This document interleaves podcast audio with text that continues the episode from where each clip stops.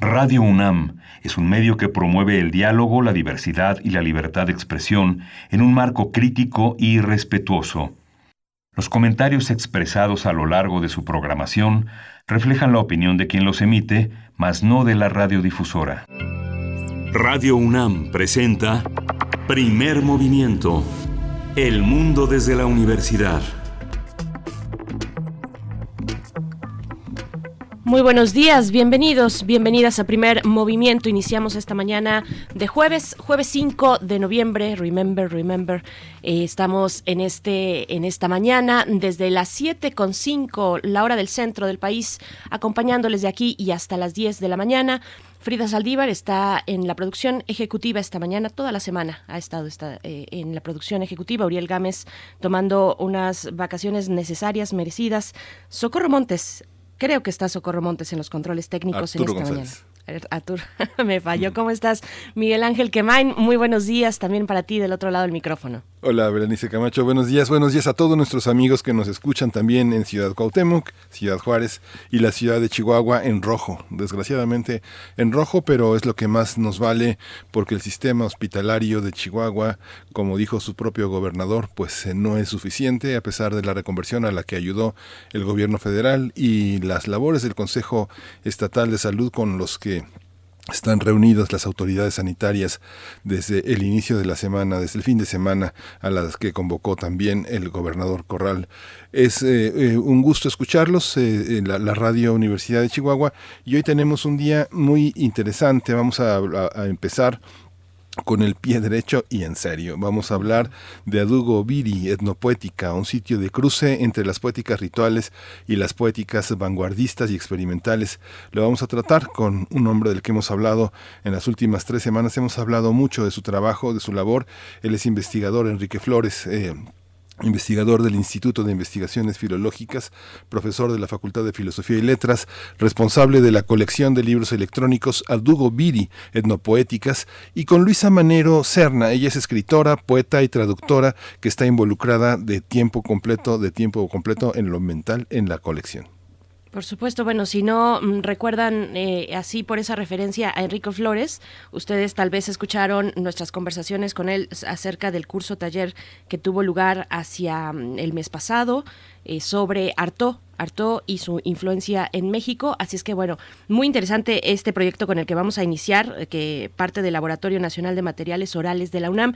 Vamos a tener ese inicio y después llegaremos a nuestro observatorio astronómico. Como cada 15 días, en jueves, nos acompaña la doctora Gloria Delgado Inglada, investigadora del Instituto de Astronomía de la UNAM y jefa de la Unidad de Comunicación y Cultura Científica también de ese instituto. Las nuevas observaciones que se realizan dentro del sondeo Sloan es lo que nos comentará en esta mañana, el sondeo Sloan en el que la UNAM es también participante, así es que bueno, no se lo pierdan. Sí, vamos a hablar hoy también de la reforma constitucional para crear el Sistema Nacional de Cuidados. Vamos a tratar este tema con Valentina Sendejas. Ella es subdirectora del Instituto de Liderazgo Simón de Beauvoir, organización y centro de formación feminista comprometidas con la justicia social y la igualdad de género desde una perspectiva de derechos e interculturalidad.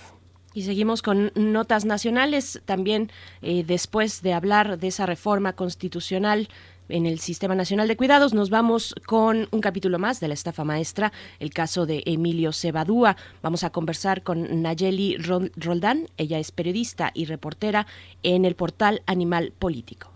Sí, este largo camino de Emilio Cebadúa, donde prácticamente todos sus jefes han terminado tras las rejas. Va a ser interesante hablar de este, este hombre orquesta al frente de los dineros eh, en muchos momentos, desde Chiapas hasta la Sedatu. Vamos a hablar también hoy y vamos a tener a Mundos Posibles con el doctor Alberto Betancourt. Él es profesor de la Facultad de Filosofía y Letras de la UNAM y el tema es Bolivia, la restauración de la democracia y otras hazañas de la nación clandestina. Por supuesto, bueno, la poesía necesaria en la voz de Miguel Ángel Quemain y hacia el final, hacia el último momento, hablaremos de derechos humanos, Así eh, es nuestra sección de cierre cada jueves. nuestro tema, bueno, por omisión y complicidad de las autoridades, en México cada día asesinan, asesinan a siete niños, niñas y adolescentes. Es un tema muy duro, muy crudo. En total, impunidad se realiza en este país. Bueno, vamos a conversar con Alicia Vargas Ayala, directora del CIDES-IAP, el Centro Interdisciplinario para el Desarrollo Social. También es integrante del Consejo Directivo de la Redim, esta red de organizaciones que trabaja por los derechos de las infancias y las adolescencias en México. Así es que no se lo, no se lo pierdan de aquí y hasta las 10 de la mañana. Nuestras redes sociales también atentas para recibir sus comentarios. Arroba P Movimiento. Estamos así en la red de Twitter. En Facebook estamos, nos encuentran como Primer Movimiento UNAM. Nos vamos con nuestro corte acostumbrado sobre COVID-19, información nacional internacional y también algo de lo que ocurre en la UNAM. COVID-19. Ante la pandemia, sigamos informados. Radio UNAM. La Secretaría de Salud informó que el número de decesos por enfermedad de la COVID-19 aumentó a 93.228 lamentables fallecimientos. De acuerdo con el informe técnico que ofrecen todas las tardes las autoridades sanitarias, los casos confirmados acumulados se eh, incrementaron a 943.630.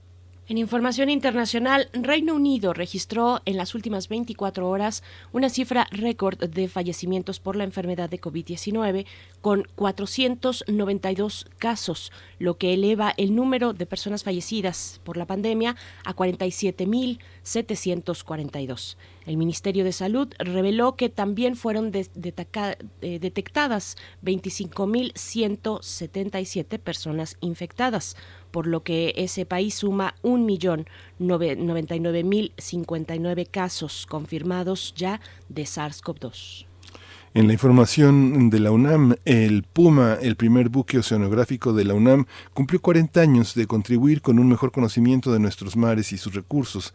Ha realizado 374 campañas de investigación en áreas como la fauna marina, sismología, energía y cambio climático, con la participación de 7.000 académicos y estudiantes. Bueno, cabe señalar que en estas cuatro décadas el buque oceanográfico Puma ha navegado más de 700 mil millas náuticas, es decir, 1.2 millones de kilómetros terrestres. Así que larga vida, 40 años. Bueno, cuántas, cuántas investigaciones, cuántos aportes desde este buque, el Puma de la UNAM. Vamos con nuestras recomendaciones culturales.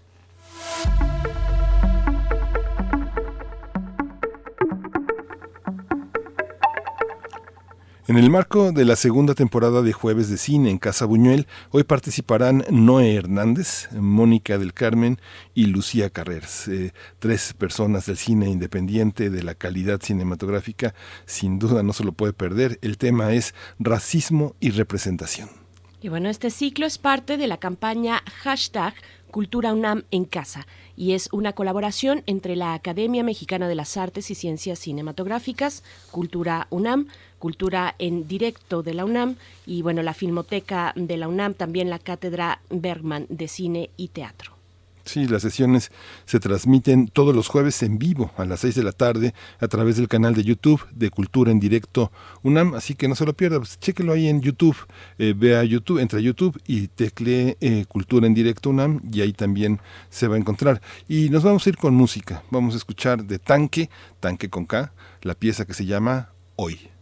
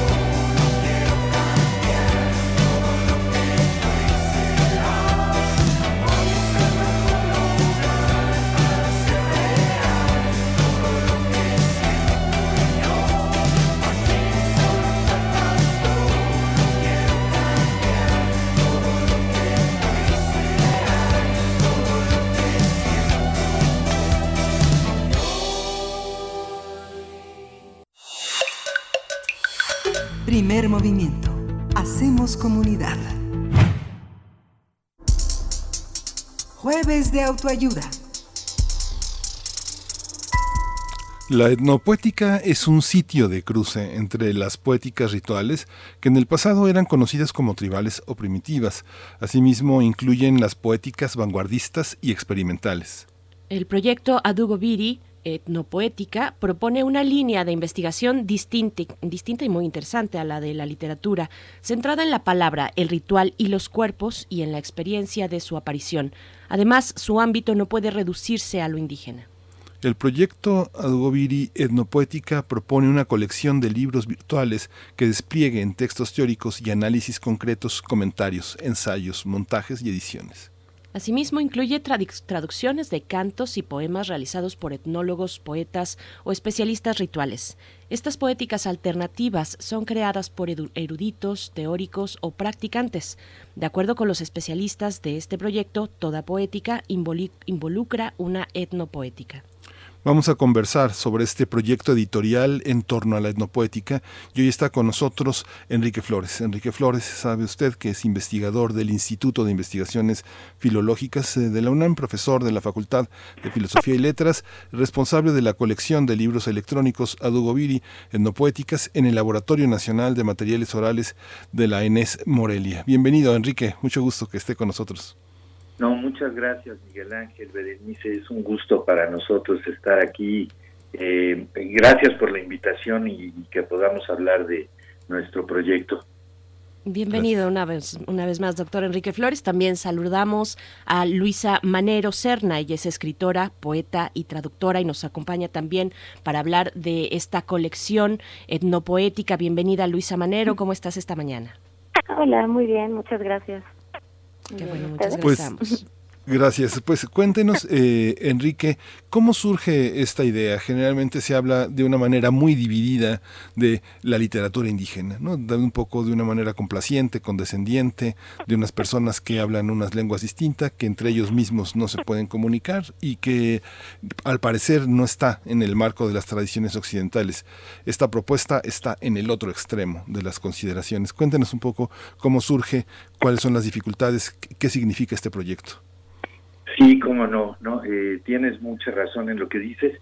El proyecto surgió hace mucho en, de proyectos anteriores de colaboración con otros investigadores, con estudiantes en aquella época que hoy son investigadores, eh, en particular con Berenice Granados y Santiago Cortés, que hoy dirigen ese magnífico proyecto que es el Laboratorio Nacional de Materiales Orales en Morelia de, proyectos anteriores con ellos surgió la idea de hacer esta colección hace ya, pues por lo menos 8 o 10 años, ¿no? Y eh, lo hemos ido desarrollando con el apoyo, por supuesto, del Instituto de Investigaciones Filológicas donde trabajo y de proyectos PAPIT, que son proyectos de, apoyo a la investigación y a la innovación tecnológica que nos han permitido trabajar con, con grupos de estudiantes que se han ido sucediendo o continuando en el trabajo, ¿no? Es la idea ha sido esa, la de formar también eh, investigadores. Eh, eh, efectivamente, las etnopoéticas, que prefiero hablar de ellas en plural, ¿no? Son un lugar de cruce de la etnología y de la poética. El nombre se lo, el nombre de esa disciplina, digamos, lo inventaron un poeta norteamericano, Jerome Rothenberg, y un antropólogo norteamericano también especialista en los mayas, los suníes, que se llamaba, y murió hace poco, Dennis Tedlock, en una revista de los años 70 que se llamó Alcheringa y en una serie de antologías que realizó Jerome Rottenberg de las poesías rituales o tribales del mundo. Pero en realidad, resumiendo mucho de entrada, diría yo, que es ese lugar de cruce entre la etnología y la poética que no se puede precisar exactamente qué es, ¿no? Como decía un profesor muy estimado nuestro Patrick Johansson de la Facultad de Filosofía, profesor de literatura azteca, un canto de cacería náhuatl, por ejemplo, ¿qué es más, canto o cacería? Es ambas cosas. La cacería es imposible sin ese canto mágico y el canto es este un aspecto eficaz que puede permitir la cacería misma. Entonces estamos en ese terreno intermedio. Eh, bueno, no intermedio, sino que se proyecta en varias direcciones simultáneamente, ¿no? Yo quería decir una cosa, no es propiamente aquí de literaturas indígenas que hablamos, sino de poéticas. Eh, es, un término problemático también el de, el de indígenas, pero eh, poéticas indígenas, poéticas rituales, poéticas chamánicas, en todo caso, que se producen en el, en el seno de grupos originarios, pero también de otros pueblos del mundo, y en el fondo que corresponden a nuestras propias poéticas ancestrales y modernas, porque fueron las vanguardias las que iluminaron estos materiales y las que se encuentran aquí en un cruce con esos materiales que revolucionaron nuestra propia visión de la poética y del mundo, ¿no? Ese sería mi punto de vista. Sí tiene una cercanía con las literaturas indígenas, eh, pero nos referimos aquí a las poéticas rituales. Eh, eh, interesan, por ejemplo, aquellos poetas de, los pueblos originarios que, que están más conectados con esas poéticas rituales, porque en principio, bueno, una obra poética de un autor indígena, pues es una obra poética como cualquier otra, no, no correspondería a, un ámbito especial que se llamara etnopoéticas, ¿no? No sé si me explico. Es el lugar de cruce de esos dos aspectos desde la creación y desde la investigación. Sí, sí se explica, maestro. Y justamente este territorio sí se explica, pero es muy complejo porque hay que colocar la mente en otro lugar. Adugo Viri es un sitio que está construido con una enorme belleza, con unos libros que están muy bellamente diseñados, pero eh, convocan a una especie de arte de la presencia, a una, a una conciencia que, es, eh, que está envuelta de una ética, de una política, de una manera de vivir, pero también de una textualidad ¿Cómo se convive con, con, estas maneras tan complejas, tan distintas? Luisa Manero, tú que eres escritora, poeta y además traductora, cuéntanos un poco de algunos libros. Yo estoy viendo en, en mi pantalla el archivo mapuche, canto y palabra, estoy viendo los cantos amerindios en marco de una enorme belleza editorial. Hay un mundo que es el mundo de la presencia del aquí y el ahora también. Claro, eh, sí es que justamente esta colección se basa en una idea de que la poética eh, va más allá, eh, mucho más allá de el impulso y la expresión poética va más allá de lo que consideramos eh, normalmente como literatura. Y cuando se deslinda de esa palabra y cuando la ponemos en un contexto en cual no se considera como arte, se convierte pues en una práctica, en una este y, y por lo tanto involucra el cuerpo, involucra la presencia, involucra el rito y también es útil en la vida, ¿no? No está separado como un ámbito artístico, literario. Y por eso, pues estos, todos estos libros eh, de alguna forma muestran eso, cómo está, cómo permea en la vida lo poético e incluso puede trascender la palabra o cómo la palabra eh, pues está como imbuida en toda esta red eh, de movimiento eh, corporal, eh, vital finalmente. Eh, tenemos un eh, libros en los cuales pues tiene que ver con ritos de iniciación chamánicos, por ejemplo, que es el caso de los cantos chamánicos Selknam, eh, en que tiene que ver con la fertilidad, la cotidianidad, la agricultura, como este, por ejemplo el canto de la chicharra eh, de Margarita Valdovinos, justamente pues es parte de un rito para pues que se, para que llegue la lluvia y se pueda sembrar. Eh, tenemos algunos archivos mapuche, por ejemplo, ahí está la presencia de un chamán que se llama Ayapán, que habla con los pájaros y es una figura importante en la comunidad mapuche en Chile y es y es, es trascendente porque puede predecir el futuro o dar mensajes útiles para el pueblo.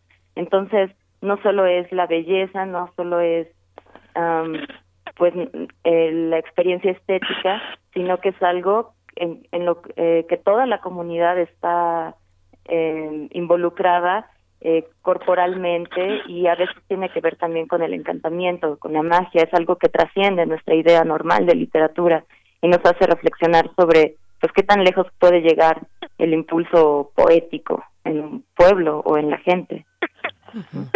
Doctor Enrique Flores, mm, yo le pregunto un poquito si se puede regresar a la cuestión de las de las vanguardias, eh, las vanguardias que recuperan las etnopoéticas. ¿Por qué las recuperan? ¿Desde dónde? Más específicamente, ¿desde dónde se, se recupera o desde qué necesidades se recuperan en las vanguardias las etnopoéticas? Porque finalmente ahí hay un puente que se tiende entre la modernidad de aquellos de aquellas décadas y lo ancestral también que tiene que ver con precisamente los rituales y lo espiritual de lo que estamos hablando incluido en las etnopoéticas. Sí, completamente como dices, ¿no? Y, y bueno, yo insistiría que me, es, muy acertada también la observación de Miguel Ángel de que hay aquí una visión que va eh, más allá de la poética misma, ¿no? Pero sí, sobre esto que me preguntas es es importante decir que, bueno, hace unos 100 años las vanguardias llamadas históricas, digamos, desde el cubismo, pero sobre todo el surrealismo, el expresionismo, eh, en su rechazo de lo que era el mundo europeo de aquella época, ¿no? del mundo colonial, colonialista también, en su rechazo de su propia sociedad, en su voluntad, digamos, revolucionaria y subversiva, rechazaban toda una institución literaria y poética y descubrieron en lo que entonces se llamó lo primitivo, en el, el primitivismo, ¿no? Que, que, es una idea compleja, no, no es una idea de, despectiva en lo más mínimo, sino todo lo contrario, eh, descubrieron una serie de elementos mucho más vivos, mucho más ricos, mucho más eh, o sea, sufrieron una transformación al entrar en contacto con esos materiales, lo incorporaron a las formas mismas y a las prácticas, no solo de la poesía, de la pintura, del cine, etcétera, ¿no? sino de la vida misma también, de, la, de una noción política también. Entonces, fueron ellos los surrealistas, los expresionistas, los dadaístas también, los que por primera vez incorporaron todos estos materiales como para revolucionar, digamos, o subvertir su propio mundo. Pero esto se dio en, en varios momentos sucesivos también. Por ejemplo, cuando Rottenberg y, en Estados Unidos crea las etnopoéticas en los años 60, 70, es parte también de otra vanguardia, ¿no? También en Brasil es muy importante lo que se ha hecho en este sentido a partir de lo que se llama la antropofagia, que fue el movimiento modernista o vanguardista en Brasil, ¿no? Que tenía como lema, por ejemplo, algo que decía, eh, Tupí es una versión invertida de lo colonial, lo, eh, es una apología, digamos, de la antropofagia. Y como eso, ha habido diferentes momentos en los que se ha realizado esta eh, apropiación que es, digamos, recíproca, ¿no? Eh, por supuesto que son esas poéticas las que incursionan en ese territorio eh, extraño, pero también es ese territorio, esas poéticas, las que devoran lo, lo, eh, lo, colonial y terminan eh, apropiándose de él, ¿no? Y transformándolo. Entonces, es esa relación, ¿no? Es ese, ese cruce el que se produce. Luisa Manero, ¿qué elementos podemos destacar? finalmente es una colección, una colección que se encuentra disponible de manera digital y que es parte del Laboratorio Nacional de Materiales Orales de la UNAM. Eh, en esta serie mm, de, obras que están ahí para ser consultadas, ¿Qué, elementos podrías destacar? Elementos probablemente animados, aquellos que van mm, dando un hilo, tal vez en algunas de las obras. Pienso en animales, pienso, eh, por supuesto, en la experiencia que tienes, en la cercanía que tienes con el estudio del jaguar. ¿Qué nos puedes compartir en ese sentido, Luisa? Pues, bueno, las obras, eh, todas tienen en común, eh, ¿cómo decirlo? Pues no sé, creo que una conexión fuerte con el mundo natural y cómo los seres humanos se relacionan con ese con ese mundo natural.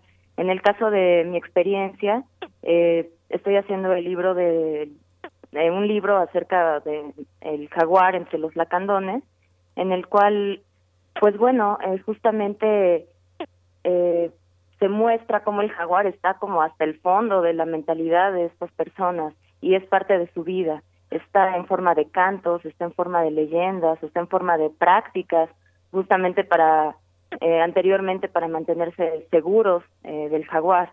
yo he tenido una experiencia en la selva en la cual eh, pues justamente me he dado cuenta de la vitalidad de esta figura a pesar de que ya es poco vista, pero se mantiene en esa cosmovisión y de alguna forma eh, todos los libros pues cargan con una una forma de ver el mundo eh, en la cual no hay separaciones entre digamos lo religioso, lo espiritual, lo natural, lo humano. Eh, de alguna forma esas separaciones entre humanidad y naturaleza están rotas eh, y pues en toda esa colección se, se muestra esa forma tan distinta de ver el mundo que a veces es difícil de entender. Por ejemplo, eh, una figura animal eh, puede tener al mismo tiempo como, como una faceta religiosa, una faceta humana y el ser humano se concibe a sí mismo así. Y todo eso creo que permea en esta colección eh, y se manifiesta pues muchas veces con el canto, eh, con el movimiento. Por suerte esta colección tiene, no sé, a mí me parece genial que esté en formato digital. A veces se ve como algo menor o como que no hubo presupuesto, pero aquí al contrario. Eh, eh, algo interesante es que pues todo esto se basa en la oralidad, eh, todas estas poéticas se basan en la oralidad, en la palabra. Entonces, pues qué mejor que un formato en el cual se puede escuchar esa palabra, que podemos rescatar de alguna forma hacer un cruce entre lo escrito, que es pues, el formato del libro, y la posibilidad de, volver a oír las voces. Eh, la voz es muy importante en toda esta colección y lo genial es que pues pueden convivir estos materiales eh, auditivos, visuales con las letras. Entonces, de alguna forma es una una especie de lugar de encuentro entre esas tradiciones que al parecer estaban como rotas, que se supone que llegó la escritura y rompió con todo esto, con la oralidad. Y pues bueno, gracias a estas posibilidades pueden volver a convivir y eso me parece muy valioso. Fíjate que había visto, eh, no sé, Enrique, si usted tuvo oportunidad de ver eh, en algún momento en el teatro eh, campesino, indígena y campesino de Oxolotán, Tabasco, hay un momento en el que, este, después de montar García Lorca y Elena Poniatowska y Luisa Josefina Hernández y Elena Garro, deciden trabajar un tema que es tremendo en, en, la tradición chontal, que es el jaguar. Y estaba justamente viendo el libro de Adugo Viri, El jaguar legible, el libro que tradujo de Gordon Brotherson, que justamente habla de aparentemente un escritor tan cosmopolita y tan lejano como Borges. Y acababa de leer el informe de Brody, donde justamente nos echa en cara, contrario a lo que hace este Swift, eh, este, eh, eh, la, barbarie somos nosotros. Y, y, la tragedia del jaguar fue de las obras que no tuvieron un libro dramatúrgico porque el montaje fue auténticamente una atmósfera. Es esta ritualidad, ¿cómo, cómo, cómo cruza esta ritualidad otras, otras, eh, otras geografías, otras locaciones, otros territorios. ¿Hay otros territorios de una riqueza tan semejante a la que tenemos en, en Latinoamérica? Eh, bueno, por, supuesto, ¿no? Es, muy interesante lo que es. Yo diría que la figura del jaguar, no tuve la oportunidad de ver esa obra que me hubiera gustado mucho. La figura de, de es como la figura totémica de nuestra colección, por eso se llama Adugo Viri, que significa el jaguar legible en, una, en la lengua bororo de la Amazonía, en el, eh, que analiza Brotherston en su texto. Ahí lo que podemos ver es cómo eh, él hace una equivalencia interesantísima, o sea, un análisis, digamos, paralelo o continuo de, de cómo la, la piel del jaguar misma es una forma de escritura. Y entonces lo ve esto en, en, en las pinturas, de cómo los eh, los, miembros de este pueblo, Bororo, le pintan sobre pieles de, jaguar, ¿no? Por eso es el jaguar legible que se puede leer. Pero ve lo mismo en un cuento de Borges que se llama La Escritura de Dios, donde el personaje, que es un sacerdote maya aparentemente, observa también un jaguar que está un tigre, digamos, que está preso junto a él y termina descubriendo que en la piel del tigre se cifran, digamos, los secretos de, del universo. Entonces, la misma idea de escritura. Por eso sí es muy importante la idea de oralidad, pero también la de otras formas de escritura, de otras formas de libro, la idea de performance, de cómo los objetos, los eventos rituales, los sueños pueden también constituir una, una poética. Por eso nuestra colección aborda, es, es eh, completamente transdisciplinaria, ¿no? es, es investigación, es creación, es traducción, pero también es poética, etnología, hay trabajos sobre, sobre pintura, sobre arte pictórico, sobre teatro, estamos haciendo una compilación de trabajos de, de Gabriel Bay sobre etnodrama, por ejemplo, y chamanismo, sobre cine, donde vemos la obra de Raymond Carrasco, que es una cineasta que hizo más de 15 películas sobre los tarahumaras, en fin, hay, hay ensayos, hay lingüística, hay teoría poética, eh, hay, hay la presencia de más de 15 etnias hispano de Latinoamérica, no de norte, no más bien de norte, de toda América, no desde el norte hasta la Tierra del Fuego, y la participación de múltiples analistas, eh, investigadores, traductores de, de, por lo menos 15 países también, sobre todo de, de, americanos, pero también europeos. Entonces esto, por supuesto que hay, hay la presencia de otros continentes, aunque es menor en nuestra colección, ¿no? Por ejemplo, hay un libro dedicado a un bailarín sufí contemporáneo de Francia que se llama el libro eh, El ritual de las inversiones. Está en preparación un texto sobre copoéticas a propósito de, de, un poeta japonés que está haciendo un joven poeta mexicano que se llama Yasky Melchi. En fin, hay, hay trabajos también de otros continentes, aunque tienen una presencia, digamos, menor. Investigadores sí, hay de Francia, de Alemania, etcétera, ¿no? Pero sobre todo el ámbito central nuestro al que aspiramos eh, penetrar con más profundidad es el de América, ¿no? Ah, bueno, la llamada América. Hay pocos, hay pocos, seres, eh, hay pocos seres como ustedes. Realmente uno los ve en el mundo. Yo veo, por ejemplo, ayer ayer recordaba al gran, al gran maestro Alfredo López Austin y recordaba este gran delirio Tamonchan y Tlalocan, el, el, conejo en la cara de la luna, la breve historia de la tradición religiosa mesoamericana, el Calpulit, todo este mundo en el que Alfredo López Austin fue reconocido primero fuera de, fuera de México, en el mundo, en el mundo en el que hay seres eh, como, como ustedes, Enrique Flores, en las que hay, un, hay otros cruces, otras tradiciones y otras formas de entender lo literario, lo ritual, lo, lo poético y lo, y lo ético.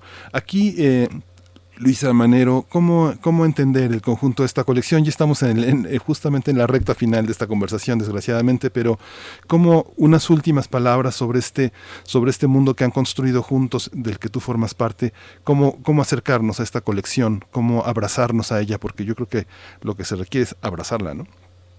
Claro, sí, mira, por un lado, eh, pues hay que tener una especie de como amor a todos estos universos distintos a uno, la capacidad de, de, ver al otro, entender al otro, eh, tener curiosidad por cosas muy ajenas a uno mismo. A mí eso me parece apasionante poder ver más allá de lo que uno, de, de la forma en que uno concibe la realidad.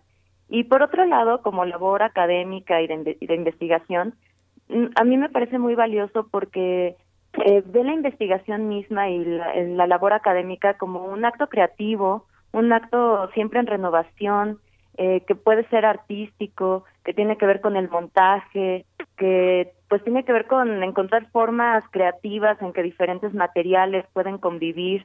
Entonces también es como una re renovación de cómo se investiga y los límites del discurso, eh, pues de la universidad, este, de, de las universidades, discursos académicos y poder verlo como más allá de lo que muchas veces se ha visto como algo como algo hasta cierto punto ligado a lo científico romper con esas barreras y verlo como pues como una forma creativa de comunicarse con con otras poéticas y mundos y realidades. Eso me me parece importante en la colección pues queda hecha la invitación, eh, de verdad que más que interesante eh, lo que nos están comentando, lo que puede también contener en general el Laboratorio Nacional de Materiales Orales de la UNAM, esta colección de etnopoéticas a Dugo Viri. Muchísimas gracias a ambos, doctor Enrique Flores, gracias por estar aquí con nosotros una vez más. Ojalá se repita pronto. No, sí, ojalá y muchas gracias, sí. Bueno, yo agregaría nada más que para entrar hay que entrar a la página del Laboratorio Nacional de Materiales Orales uh -huh. y ahí pueden acceder gratuitamente a los libros que se van incorporando progresivamente, ¿no? Uh -huh. Perfecto. Y, y, también, bueno, muchísimas gracias, Luisa Manero Serna, escritora, poeta, traductora, muchas gracias. No, gracias, gracias por la invitación. Muchas gracias.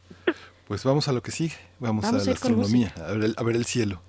Vamos a, escucharlo un poquito. Esto que, bueno, los eh, eh, el pueblo es un pueblo amerindio del extremo austral de Chile y Argentina, los Selknam, y vamos a escuchar algunos de sus cantos ancestrales precisamente para dar pie después a nuestro observatorio astronómico.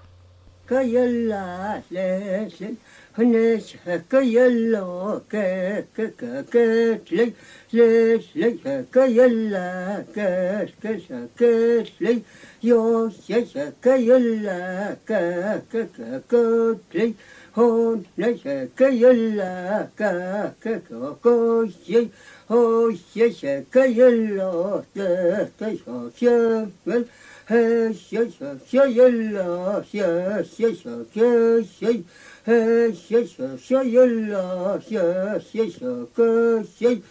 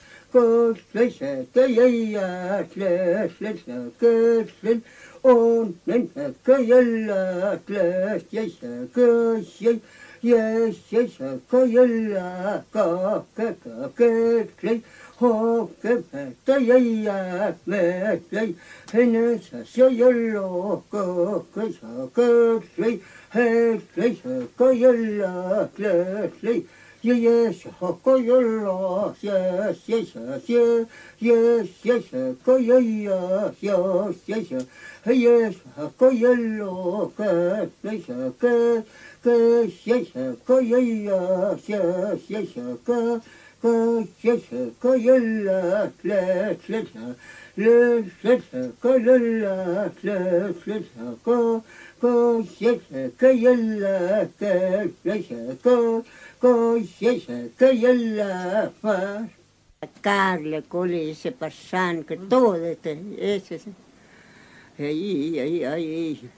一下嘿呀一下嘿呀一下嘿呀一下嘿呀一嘿呀一下嘿呀一下嘿呀一下嘿呀一下嘿呀一下嘿呀一下嘿呀一下嘿呀一下嘿呀一下嘿呀一下嘿呀一下嘿呀一下嘿呀一下嘿呀一下嘿呀一下嘿呀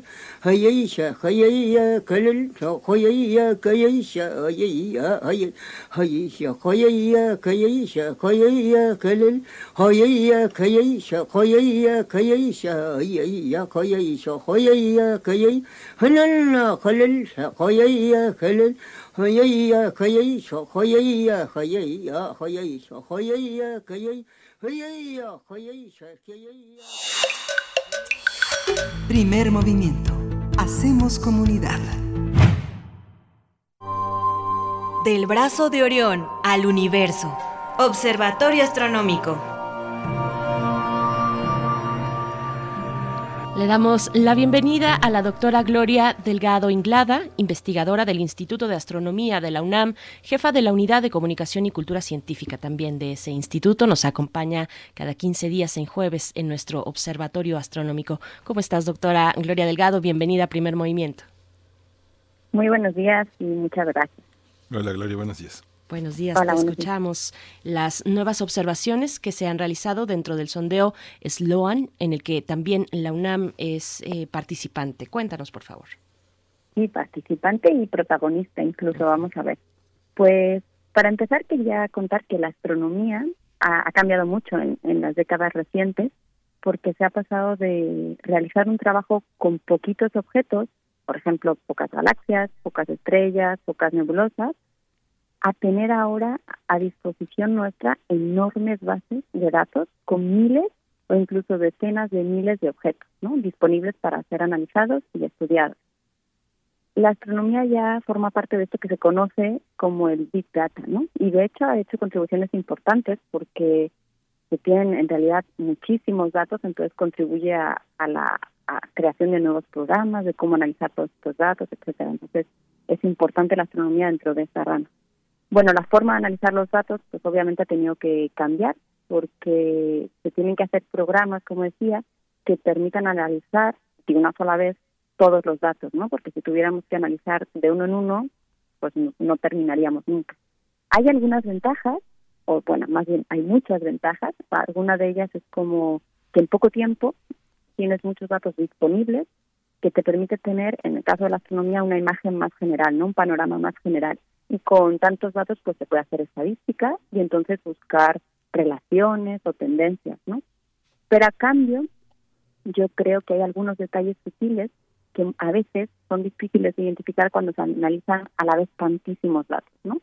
Y, y el tratamiento que se hace justamente a estos datos no es el mismo cuando tienes muchos que cuando son poquitos, ¿no?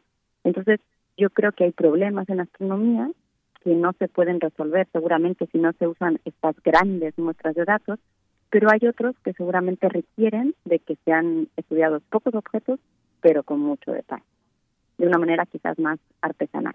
Pues bueno, actualmente eh, un gran porcentaje de los astrónomos y astrónomas forman parte de grandes colaboraciones en las que hay cientos de personas de muchas instituciones y países y que trabajan colaborando entre ellos justamente con, con estos grandes bases de datos. Y todo indica, no sé si para bien o para mal, que la astronomía se mueve en esa dirección, ¿no? Así que quizás en unos años más ya, ya no haya gente que no trabaje de esta manera. Y bueno, el sondeo de cielo digital Sloan es justamente un ejemplo de esto, ¿no? Ya he hablado aquí en otras ocasiones, es un proyecto muy interesante y muy grande y el objetivo general, que inició hace 20 años ya, es conseguir tener un mapa del universo, así de sencillo y así de ambicioso a la vez. Con cada fase, porque ha habido varias, pues se renuevan los instrumentos, se definen de una manera un poco más concreta el objetivo específico, ¿no? Aunque siempre el objetivo general pues es el mismo. Entonces, se quiere tener un mapa del universo, pero el universo es enorme, con objetos que son muy diferentes entre sí, y además la información que podemos estudiar, la luz que podemos estudiar tiene eh, energías diferentes, ¿no? Y se necesitan instrumentos específicos diferentes. Entonces, la idea es ir haciendo en cada nueva fase un poquito eh, para tener al final el todo. Entonces, se han estudiado estrellas, galaxias, supernovas, cuasares, y se ha estudiado la luz, la luz visible, pero también eh, la luz infrarroja dependiendo de qué se quería investigar en cada caso. Bueno, pues desde esta, desde la primera fase, que comenzó en el año 2000, ya ha habido cuatro fases que han terminado y de las que se han obtenido resultados muy importantes con los que se entiende un poco mejor cómo es el universo. Y la noticia de hoy justamente es que iniciaron, iniciaron las observaciones de la quinta fase de este sondeo. Eh, se, tomaron el día 24 de octubre y, en el Twitter ya compartí una imagen que es la que publica la colaboración con dos objetos.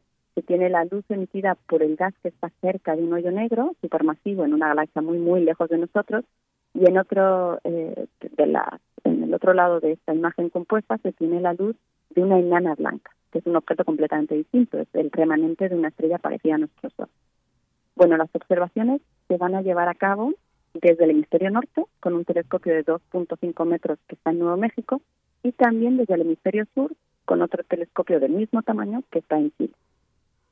Estas primeras observaciones, las que acaban de anunciarse, se realizaron solamente desde Nuevo México y de hecho se utilizaron algunos, algunos instrumentos de la fase previa. Y esto fue por, pues, por el confinamiento al que han estado sometidos varios de los astrónomos y astrónomas involucrados, eh, y entonces lo que se espera es que próximamente la situación permita que ya se instalen los nuevos instrumentos y se empiece la operación formal. Bueno, en esta quinta fase, los objetivos científicos son estudiar la formación y evolución de las galaxias, entre ellas la nuestra, y también los hoyos negros supermasivos que están en el centro de muchísimas galaxias. Hay tres proyectos principales que se les llama mapeadores y van a observar durante seis años más de 6 millones de objetos y además van a monitorear los cambios que hay en un millón de estos objetos. El primer mapeador es el de la Vía Láctea y es una continuación de un proyecto anterior y consiste pues en estudiar las estrellas de nuestra galaxia, calcular su edad, su composición química y algunas otras características. Va a multiplicar por 10 el número de estrellas estudiadas en relación a la fase anterior. El segundo mapeador es el del volumen local y ahí lo que se va a estudiar es el gas ionizado en nuestra galaxia y también en otras galaxias cercanas. Este gas es del que se forman las nuevas generaciones de estrellas, entonces nos da información muy importante. Y en este proyecto, en este mapeador del volumen local, es en el que hay muchas, muchas personas, al menos del Instituto de Astronomía, involucrados. Y de hecho, eh, en el instituto, personas del instituto están desarrollando el programa que va a permitir a toda la colaboración analizar los datos. Esto es algo muy importante y como decía, pues eh, nos hace protagonistas, ¿no? Al Instituto de Astronomía y a la UNAM. El tercero de los mapeadores se va a enfocar en el estudio de los agujeros negros supermasivos que están en galaxias muy lejanas. Y este va a ser el mayor estudio de hoyos negros que se haya realizado hasta la fecha. Se va a poder calcular la masa de los hoyos negros, que es algo muy complicado de determinar y que da mucha información sobre la evolución de la galaxia en la que está el hoyo negro.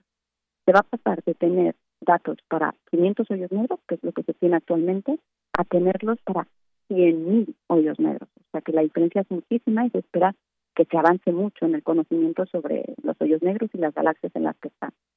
Bueno, este sondeo es el fruto, como decía, de una colaboración internacional en la que hay más de 20 instituciones de 10 países y la UNAM es miembro. Eh, ha, puesto dinero y entonces todos los académicos y en realidad estudiantes de la UNAM tienen derecho a utilizar los datos desde el primer día.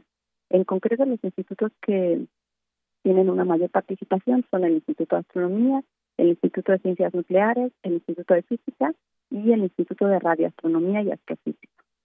También no solo las instituciones miembros aportan dinero, también hay unas algunas fundaciones que, que, pues, apoyan económicamente. Se espera que se publiquen unos 500 o 600 artículos científicos a partir de las observaciones que se, se tengan en esta quinta fase. Y el director del proyecto menciona que él se siente especialmente orgulloso de que en estos momentos en que la humanidad entera está atravesando por una situación muy complicada, pues la colaboración, todos los miembros, pues han demostrado también lo mejor del ser humano, ¿no? La creatividad, la improvisación y la resiliencia, ¿no? Y aunque todo ha tenido que ser mucho más lento, pues no ha impedido que el proyecto avance. Y, bueno, tenemos esta imagen que les compartí como fruto, ¿no? De, de todo esto. Yo quiero terminar esta nota nada más enfatizando que es muy importante que la UNAM invierta en este tipo de proyectos que nos van a dar tanta información sobre el universo y que haya investigadores, investigadoras y muchos estudiantes que son y serán protagonistas de los resultados que vayan llegando, ¿no? No solo van a aportar, sino que también se van a formar, van a tener nuevos colaboradores. Entonces, bueno, es una noticia a la que tenemos que estar muy, muy orgullosos. Y no sé si tengo tiempo, quería nada más actualizar la nota que vi la, la última vez sobre la sonda Osiris-Rex. Sí, a ver, este, Gloria, eh, lánzate. Ok, bueno, pues nada más era para decirles que ya les conté la otra vez que esta sonda fue un pellizco al asteroide Venus y unos días después se, pues estuvieron tomando imágenes de forma continua y se dieron cuenta los miembros del equipo que se estaban escapando algunas pues, rocas y, y, material, ¿no? Al final de, del receptáculo en el que estaban contenidos, ¿no? Por lo visto, lo que lo que explican es que había tal cantidad de material que algunas rocas grandes estaban bloqueando el mecanismo que permite cerrarse, ¿no? A la cápsula.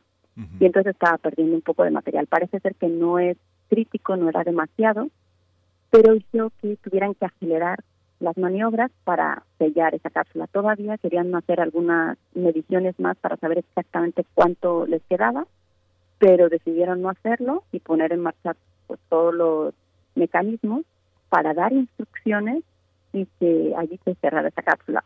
Por cierto que la información tarda en total entre que va allí y regresa el todo está bien, tarda 37 minutos, ¿no? Entonces tenían que dar una instrucción, esperar 37 minutos para ver que se había hecho correctamente y otra instrucción. Entonces fue algo complicado, pero exitoso. Entonces ya se cerró la cápsula, ya no va a haber ninguna fuga ya se metió esa cápsulita en un hueco que está asignado para eso. Entonces ahora ya lo, lo que queda es esperar la ventana de oportunidad para que la órbita de regreso sea favorable que esto será más o menos en marzo del próximo año, y ya en unos tres años aproximadamente, pues esa roca y ese polvo que permanecen intactos desde la formación del sistema solar, pues estarán aquí en la Tierra eh, para que sean analizados y nos cuenten sus efectos. Pues muchas gracias Gloria por completar esa completar esa información. Nos escuchamos. Gracias Gloria por completar esa información. Nos escuchamos dentro de 15 días. Te agradecemos mucho esta pasión y esta manera de ver el universo. Muchas gracias a ustedes. Un abrazo para todos. Muchas gracias.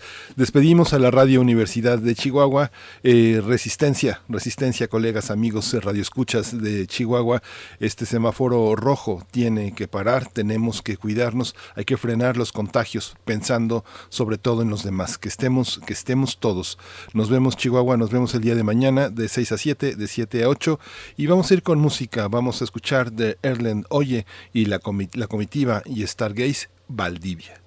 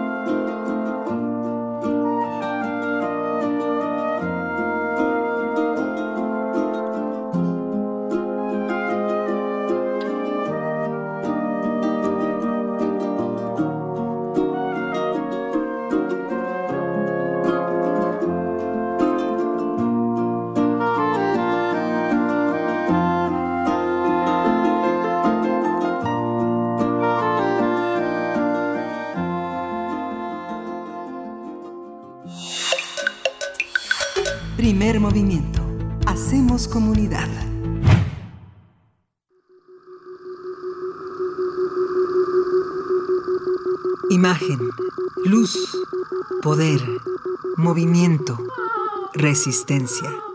Islas resonantes. Pensar el mundo a través del sonido.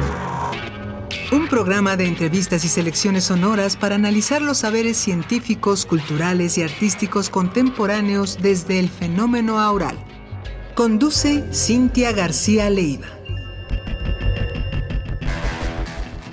Escucha a partir del 3 de noviembre nuevos programas en la tercera temporada.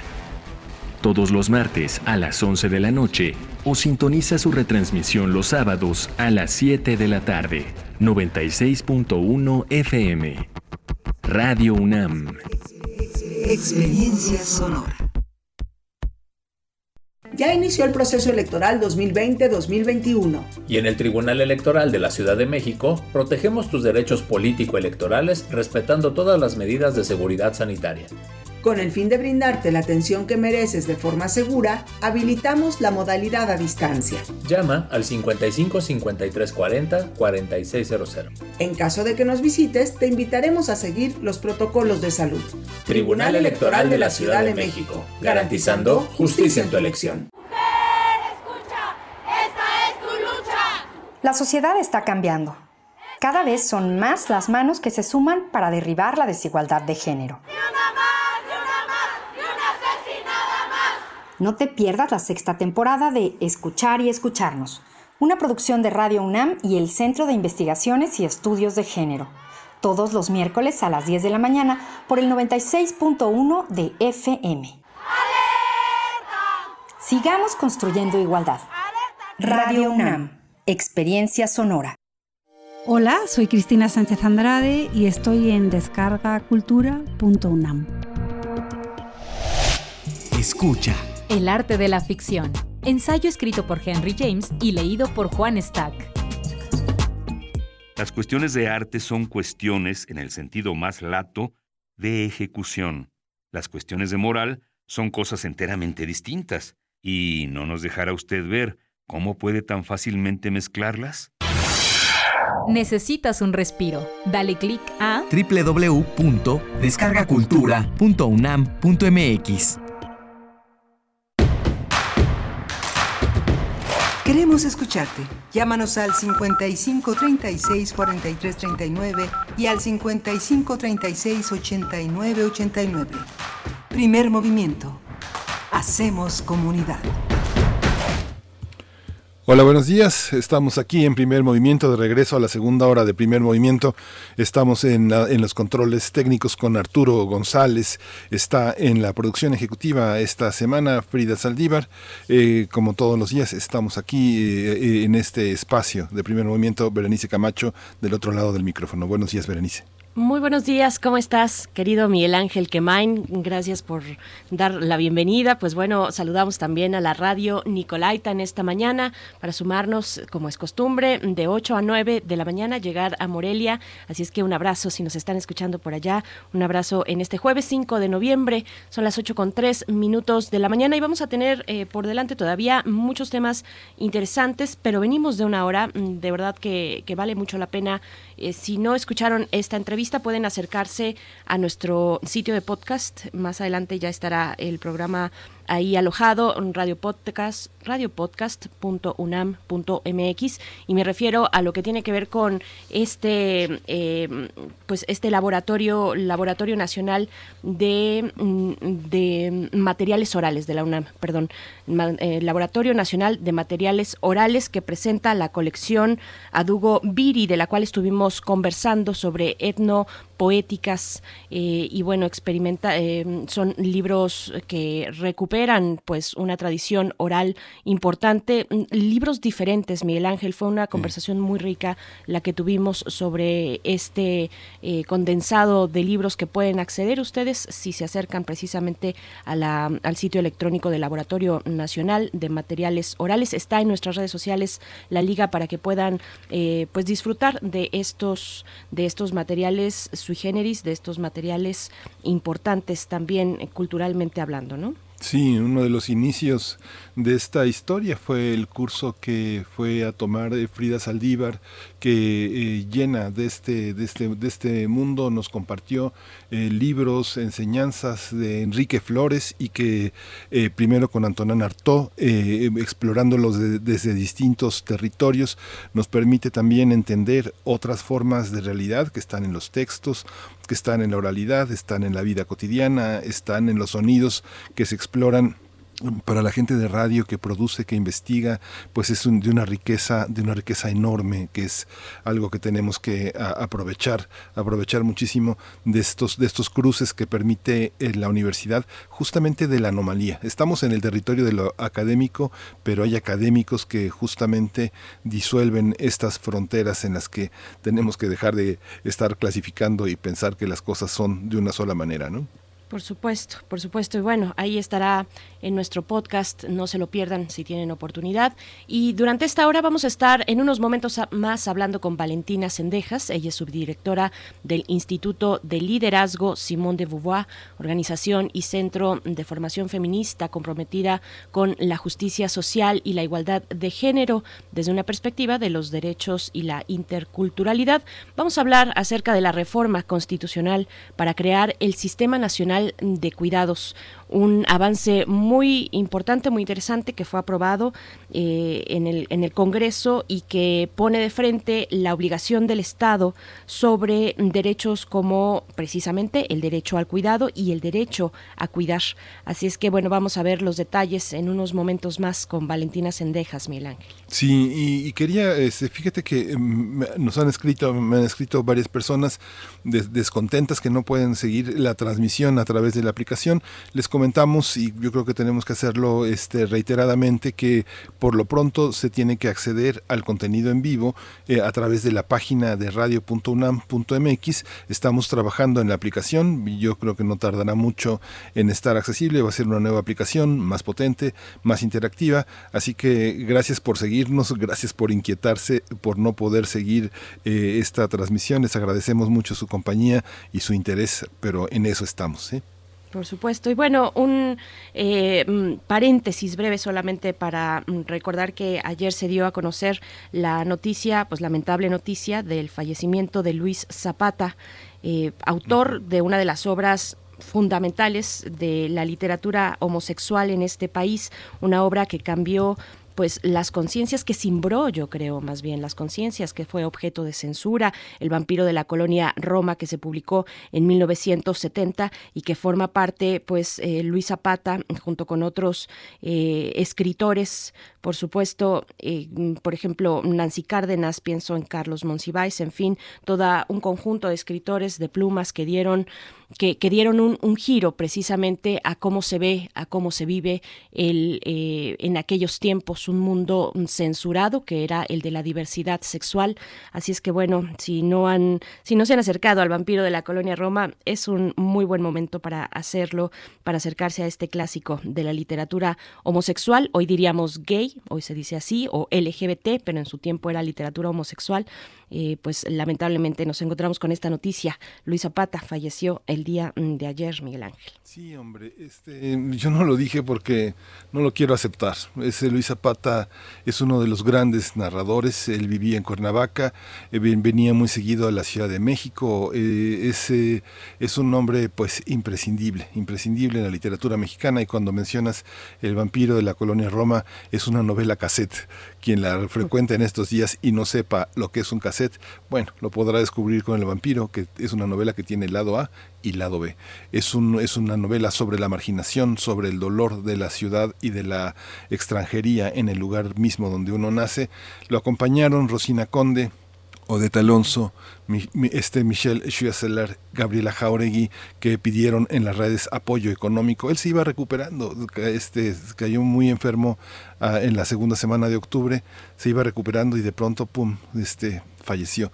Pero bueno, seguirá entre nosotros. Uno de sus grandes lectores, uno de sus grandes críticos y exegetas fue José Joaquín Blanco. José Joaquín Blanco, que es uno de los grandes, de los grandes críticos, de los grandes novelistas mexicanos, escribió muchísimo, puso en contexto a Luis Zapata y también de alguna manera contribuyó a que su lengua fuera traducida de una manera extraordinaria a través de la crítica. Hay que leer a Luis Zapata y a José Joaquín Blanco, que son dos figuras fundamentales. ¿no? Por supuesto. Y bueno, la oportunidad que nos da a nosotros en este espacio de ojalá poder abordar, ya sea con Odette Alonso, vaya con muchos y muchas y muchas en este caso también, escritores que eh, precisamente siguen esa línea, que ya se expresan desde maneras distintas, por supuesto, hay literatura eh, LGBT o de la diversidad sexual muy interesante, incluso en nuestra propia Universidad César Cañedo, por ahí yo identifico ahorita como poeta así de inmediato, la poesía Mushe de Elvis Guerra, por ejemplo. En fin, hay una gran diversidad que explorar y ojalá tengamos oportunidad en este espacio con motivo del lamentable fallecimiento de Luis Zapata. Con esto nos vamos con nuestra nota nacional. Primer movimiento. Hacemos comunidad. Nota del día con el consenso de todas las fuerzas políticas en la Comisión de Puntos Constitucionales de la Cámara de Diputados, fue aprobado el dictamen que propone crear el Sistema Nacional de Cuidados para ser corresponsable al Estado de la tarea del cuidado de las personas. Esta propuesta se enfoca principalmente en garantizar atención a adultos mayores, niños, niñas y adolescentes y personas con alguna discapacidad. Asimismo, mandataría al Congreso a crear y expedir el Sistema Nacional de Cuidados. La iniciativa todavía debe pasar al Pleno y si es aprobada será enviada al Senado para su discusión. Se trata de una demanda histórica del movimiento feminista porque busca garantizar que la tarea del cuidado de personas sea una responsabilidad compartida entre hombres y mujeres. Con ello, se garantizaría que toda persona tenga derecho al cuidado digno que sustente su vida y le otorgue los elementos materiales y simbólicos para vivir en sociedad a lo largo de toda su vida.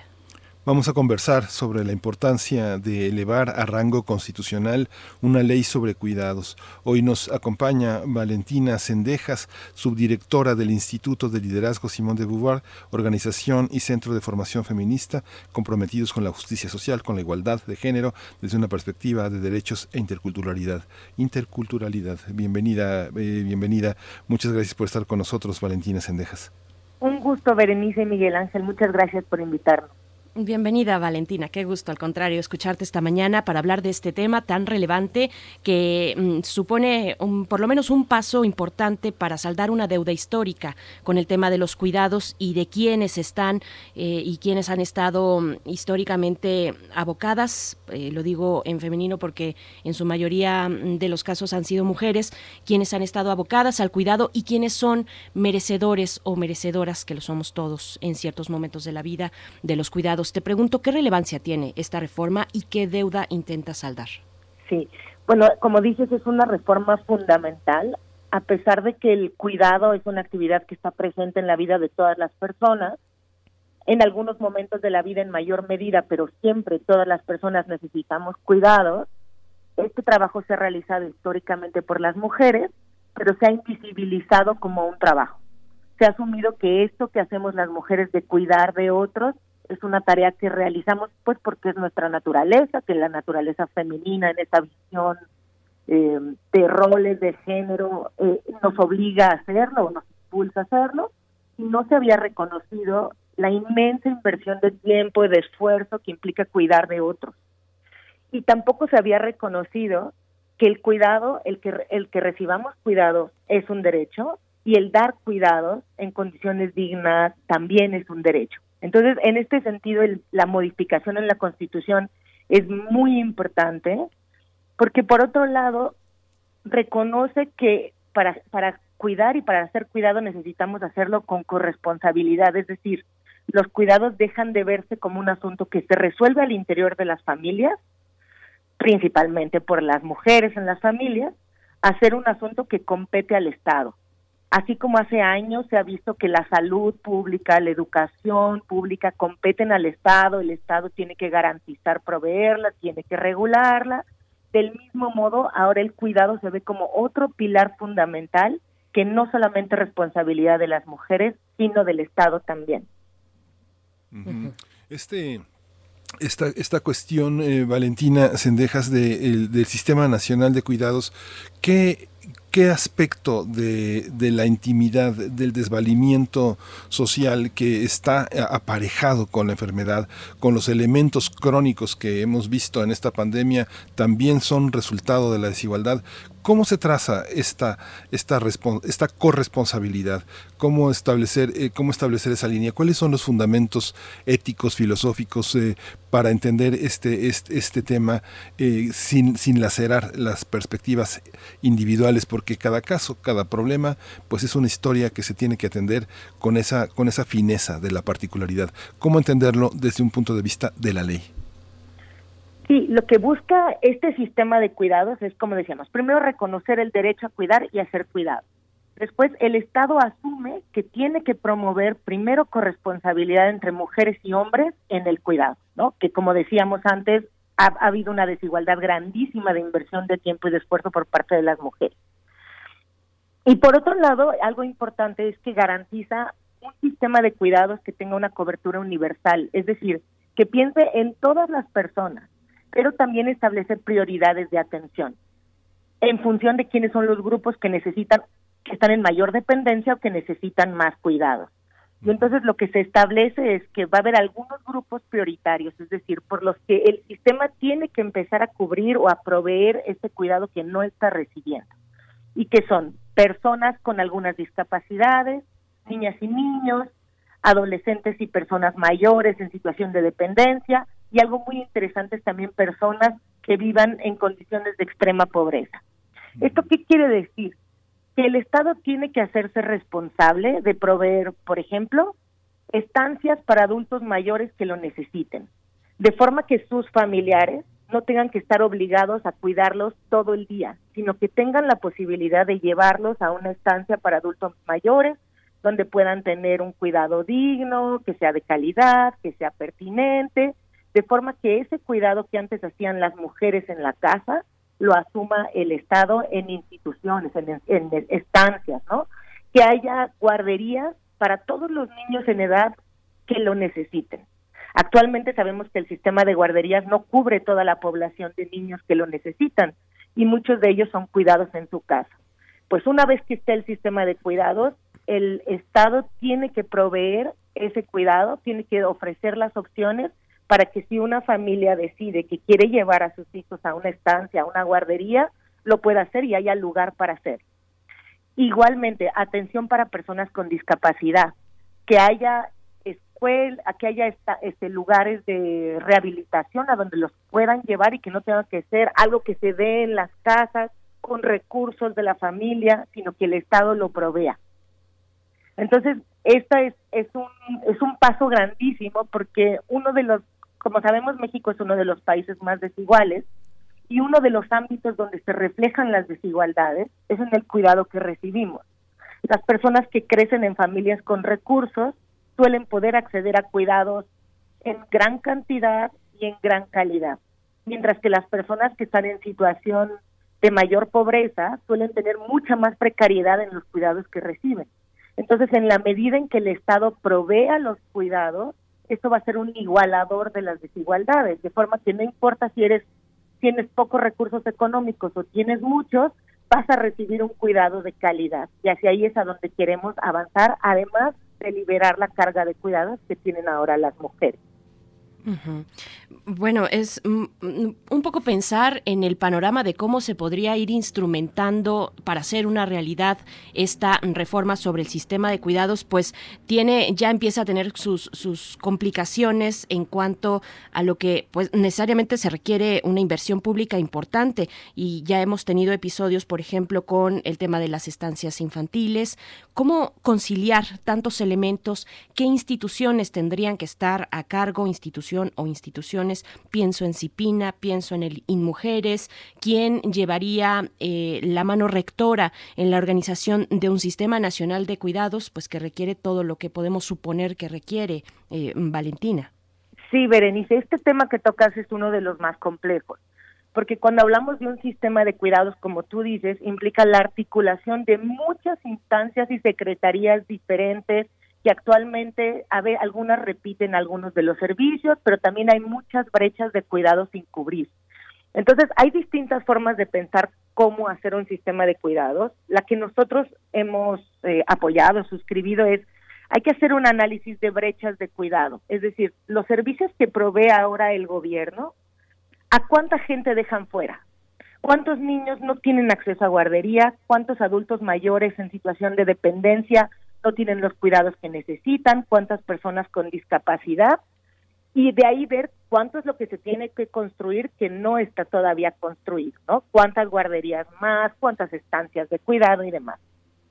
Y eh, esto, como tú dices, requiere una gran inversión pública, así como lo requiere la educación y la salud. Entonces, una de las cosas que más se han dicho es que es necesaria una reforma fiscal que cobre muchos más impuestos a la riqueza de los que se cobran ahora, de forma que esto se pueda sostener. Y el otro gran tema es cómo se coordinan institucionalmente las distintas instancias y quién debería de ser rectora. Entonces, hay varias instancias que están necesariamente obligadas, Secretaría de Salud, Secretaría de Educación, Secretaría de Bienestar, por supuesto Secretaría de Hacienda, también en mujeres, como tú decías, Cipina, y hay diferentes formatos que se pueden hacer, pero sabemos que necesita tener un poder muy grande quien tenga la rectoría del sistema, ¿no? O sea, tiene que tener una capacidad de echar a andar y de articular a las diferentes instancias. Eh, entonces, sí, sin duda es un reto grande, pero creemos que ya hay muchas cosas eh, que funcionan y que lo que tendrían que hacer es extenderse. Por ejemplo, cuando pensamos en la provisión que, que, que proveen las escuelas, vemos que los horarios son completamente incompatibles con el cuidado. Los horarios de las primarias son como de cuatro horas y media al día. Los alumnos suelen salir a las doce y media o una de la tarde. Ese es un horario que es completamente incompatible con, por ejemplo, que las madres tengan un horario de trabajo en jornada laboral normal. Entonces tendríamos que pensar, por ejemplo, en extender las jornadas escolares a tiempo completo, como sucede en otros países, de forma que los niños comieran ahí, puedan salir por la tarde y eso de un mayor rango horario para las familias, para tener actividades productivas, para insertarse en el trabajo. Entonces, este es solo un ejemplo de cómo la Secretaría de Educación tiene que vincularse también al sistema de cuidado y así con cada una de las diferentes secretarías. Entonces, sí es un reto importante. Tú mencionas los recortes a las guarderías, es verdad. Este gobierno ha puesto mucho énfasis en hacer transferencias directas en lugar de provisión de servicios nosotras pensamos que las transferencias directas están bien, o sea, son un igualador de desigualdad, pero eso no puede ser en lugar de provisión de servicios públicos. No puede ser en lugar de que el gobierno provea educación, que el gobierno provea estancias para adultos mayores, que el gobierno provea guarderías garantizadas, ¿no? Entonces creemos que eso es fundamental hacer énfasis sobre ello. Sí, este, este, este aspecto yo te preguntaba, este, yo te preguntaba porque me parecía que hay algunos otros aspectos que están justamente eh, cruzados, atravesados por un tema de la individualidad, un tema que tiene que ver también con el maltrato. Hubo un momento también, pues hace por lo menos ya 20 años, en el que las personas mayores, sobre todo las personas mayores y discapacitadas, les dicen a sus cuidadores, cuidado, cuidado con tu maltrato porque te voy a denunciar. Y lo mismo hacen los niños con, con, este, con padres que, que, se pasan de la raya en los maltratos, en los gritos, eh, en los castigos. Esta parte de lo individual de, lo individual de cómo de cómo tenemos nuestra intimidad frente a los a los a los a los sexos. Eh, una hija que cuida a su padre que tiene que limpiarlo este eh, atenderlo eh, tener la higiene o un hombre un hijo único que tiene que atender a su madre cortarle las uñas bañarla. Cómo resolver estos temas culturales tan tan complejos las madres ayudan a sus hijas en muchos casos atender a sus nuevos hijos, a traerlos al mundo los primeros meses, a que los primeros meses de tanta angustia puedan sobrevivir. ¿Cómo resolver estos temas que están tan cruzados por, lo, por, por toda la cuestión antropológica? Sí, es una buena pregunta, Miguel Ángel. Eh, lo que yo diría es, hay, hay varios retos del sistema de cuidados. Uno es, como decíamos, la cobertura. Es decir, que todas las personas que necesitan cuidado tengan un cuidado que el Estado provee o regula, porque esa es otra cosa. No solamente basta que el Estado provea cuidados, también tiene que regular los cuidados que proveen, por ejemplo, instancias privadas, ¿no? Hay instancias privadas que pueden ser este estancias para adultos mayores y el Estado tiene que entrar a regular cómo es la calidad del servicio que se da ahí, que se haga en condiciones dignas, que no se violen derechos, que se haga... entonces hay toda una una parte de provisión de los cuidados en cuanto a cobertura, pero otra sobre calidad, estándares, incluso sobre derechos laborales, ¿no? Tendrá que regular también que los derechos laborales de las personas que cuidan en esas estancias o en los diferentes servicios de cuidado lo hagan en condiciones dignas. Como sabemos ahora, la mayor parte del cuidado lo realizan las mujeres, tanto remuneradas como no remuneradamente, pero tradicionalmente y al haber sido actividades asignadas a mujeres, suelen ser pagadas de manera muy precaria. Entonces, ese es otro de los retos del sistema de cuidados, que las personas que proveen cuidados de manera remunerada reciban salarios dignos, ¿no? Porque tradicionalmente no es así.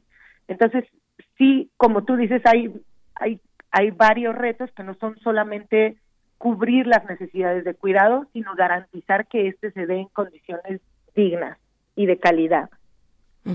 A mí hay algo que me llama mucho la atención con este, digamos, paradigma, porque finalmente se pasa de pensar en los cuidados no remunerados y remunerados también como una ocupación únicamente o exclusivamente eh, de las mujeres, a pensar en el interés público, labores de cuidados como eh, eh, un motivo de interés público. Me parece muy importante y también, bueno, resaltar esta cuestión de que el trabajo de cuidados no remunerado corresponde al 23.5% del PIB en nuestro país, algo muy cercano a 5.5 billones de pesos y que esto recae de nuevo en las mujeres. Entonces pregunto y, y creo que no es reiterativo seguir con, con esta cuestión de por qué esto es una, una cuenta pendiente con la igualdad de género y con las mujeres, por qué, hay en el fondo de nuestra cultura que ha eh, puesto precisamente, que nos ha puesto a las mujeres al frente de los cuidados, en este caso no, no remunerados, eh, Valentina. Sí, qué bueno que preguntas esto, Berenice, porque es muy importante. Sin duda, al hablar de un sistema de cuidados, hablamos de un impacto en toda la población, ¿no? porque toda la población necesitamos cuidados, pero el impacto que tiene para la igualdad de género es grandísimo. ¿Por qué? Porque libera a las mujeres de la carga de cuidados que realizamos cotidianamente. Las mujeres realizamos tres veces más cuidados que los hombres y esto tiene consecuencias muy importantes en la desigualdad de género, es decir, está en la base de las desigualdades. ¿Y por qué? Porque no tenemos tiempo para integrarnos al trabajo, por ejemplo, en condiciones iguales que los hombres, porque tenemos que cuidar en vez de solamente trabajar como hacen los hombres, porque tampoco tenemos tiempo para prepararnos profesionalmente, para estudiar como hacen los hombres, por lo mismo, porque tenemos que repartir nuestro tiempo entre cuidar y estudiar, trabajar, como no hacen los hombres. Entonces esto nos pone en una situación de permanente desigualdad, es decir, de desigualdad estructural. Esto es un círculo, porque entonces las mujeres tenemos menos capacidad de integrarnos al mercado laboral o lo hacemos con muchísimos más esfuerzos porque tenemos que trabajar el triple que los hombres y entonces esto nos hace que tengamos menos ingresos, que seamos menos independientes, que tengamos menos recursos, menos propiedades, esto es toda una historia que se repite en ciclos, ¿no? Entonces, si queremos avanzar hacia unas condiciones más igualitarias entre hombres y mujeres, es fundamental que los hombres asuman el cuidado que las mujeres hemos asumido, pero no es suficiente, porque también es necesario que salga la responsabilidad de las familias y que la asuma el gobierno, también, ¿no? Como ahora se, se pretende hacer con este sistema. Entonces, es un paso cuando, cuando lleguemos al sistema de cuidados será un paso fundamental para reducir las desigualdades. Este dato que tú das del Producto Interno Bruto es, es impresionante. Lo que nos deja ver es que las mujeres, con nuestro trabajo, pagamos un, como un impuesto que no le cobran a los hombres, ¿no? Que nosotros sí pagamos al Estado y contribuimos al Estado con nuestro tiempo y a costa de no tener tiempo propio para nosotras. Entonces es, es un factor fundamental en ir reduciendo las desigualdades de género. Hay una hay una parte Violeta que es, eh, me, parece, me parece también muy importante y que un poco yendo eh, al complemento de lo que de lo que señala Berenice es esta es esta cuestión en la que en una familia los hombres eh, que, trabajan le dicen a, la hermana, mira, este te vamos a te vamos a dar lo que ganabas en tu trabajo de la, de la oficina y quédate cuidando a, mi papá o a tu, o, a nuestra mamá. Es una parte en la que tenemos que aprender a entender que las cosas no, no, se resuelven nada más con dinero y con pagarle esta cuestión a, a, la mujer de la familia que eh, le compramos el tiempo de trabajo para que atienda. También el tema de las... Eh, de, los cuidados y como tú decías, de la asignación de los proveedores, porque bueno, ya vimos la impunidad en el caso de la guardería ABC y sabemos, porque se han publicado muchos reportajes, muchos trabajos muy importantes de los asilos, los ancianos que son muy maltratados en los en, los lugares de resguardo eh, del, Estado, públicos, tanto estatales como federales, que es una, es una práctica que se tiene que denunciar y tener personal especializado. Lo mismo pasa con las aseguradoras. Las aseguradoras no tienen en sus, en sus paradigmas los cuidados paliativos, los seguros médicos son cada vez más caros para personas que son mayores, sean fumadores, sean alcohólicos, sean lo que sean. Las personas sanas pagan más porque este cuesta más cuando menos ganas. Esta parte cómo cómo entenderla, cómo cómo luchar por ella. ¿eh? Sí, Miguel, reconocer los cuidados es un cambio de paradigma. Es dejar de ver el mundo como lo veíamos antes y empezar a ver cosas que no veíamos a pesar de ser omnipresentes. Y la pandemia ha puesto de manifiesto lo que implica cuidar, y lo que implica que los niños no vayan a la escuela durante seis meses y el impacto que esto tiene en las familias, ¿no? Tradicionalmente el sistema de escuelas no se considera que, que cuidan, ellos consideran que ellos nada más educan. Y está invisibilizado que por supuesto que también cuidan y que si las escuelas no están para recibir a los niños, ese cuidado lo tiene que realizar alguien en las casas. Entonces, la pandemia ha sido muy muy relevante para visibilizar la necesidad de cuidados que existen y la necesidad de que no se resuelvan en las casas. Entonces, creo que estamos en, en México haciendo avances grandísimos. En la Ciudad de México ya está reconocido en la Constitución, quedaba pendiente el reconocimiento a nivel federal. Y, y, la ruta para avanzar todavía es muy larga, ¿no? Estamos apenas, en, apenas se aprobó en puntos constitucionales, todavía tendrá que pasar al Pleno y luego al Senado y después hacerse realidad, porque también sabemos que en México lo que dice la ley no necesariamente es lo que sucede en la práctica. Entonces queda muchísimo camino por avanzar, pero creemos que es en la dirección correcta para reducir desigualdades, tanto económicas como de género, y que pues es una es una gran noticia si sigue avanzando como esperamos que, que va a seguir avanzando. Valentina, una última pregunta mm, por mi parte que tiene que ver con las personas con discapacidad. México ha ratificado la Convención sobre los Derechos precisamente de las personas con discapacidad. Es una convención muy interesante que toca muchos temas importantes de la vida. Y, yo te pregunto, ¿qué no puede faltar en todo este, este ámbito de reflexión sobre los cuidados, un, sistema nacional de cuidados? ¿Qué no puede faltar o por dónde empezar eh, cuando se trata de implementar un sistema que apoye a las personas con este perfil? Personas con discapacidad, que ahí sí entramos también en un océano de diversidad, de necesidades, de edades, además, eh, cómo dar los primeros pasos en ese sentido.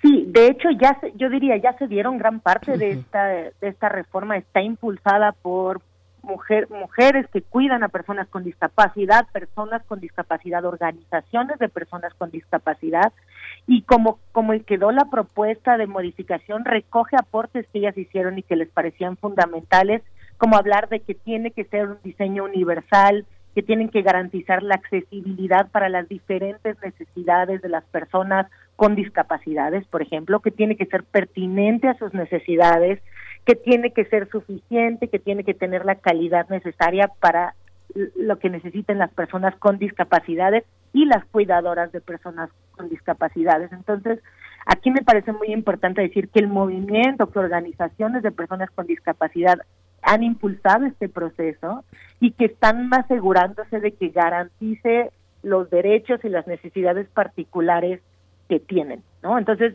yo diría, tiene, tiene una construcción esta reforma en la que ha, habido participación ciudadana, ha habido participación de, personas con discapacidades y que están garantizando que, que, sus necesidades queden patentes, ¿no?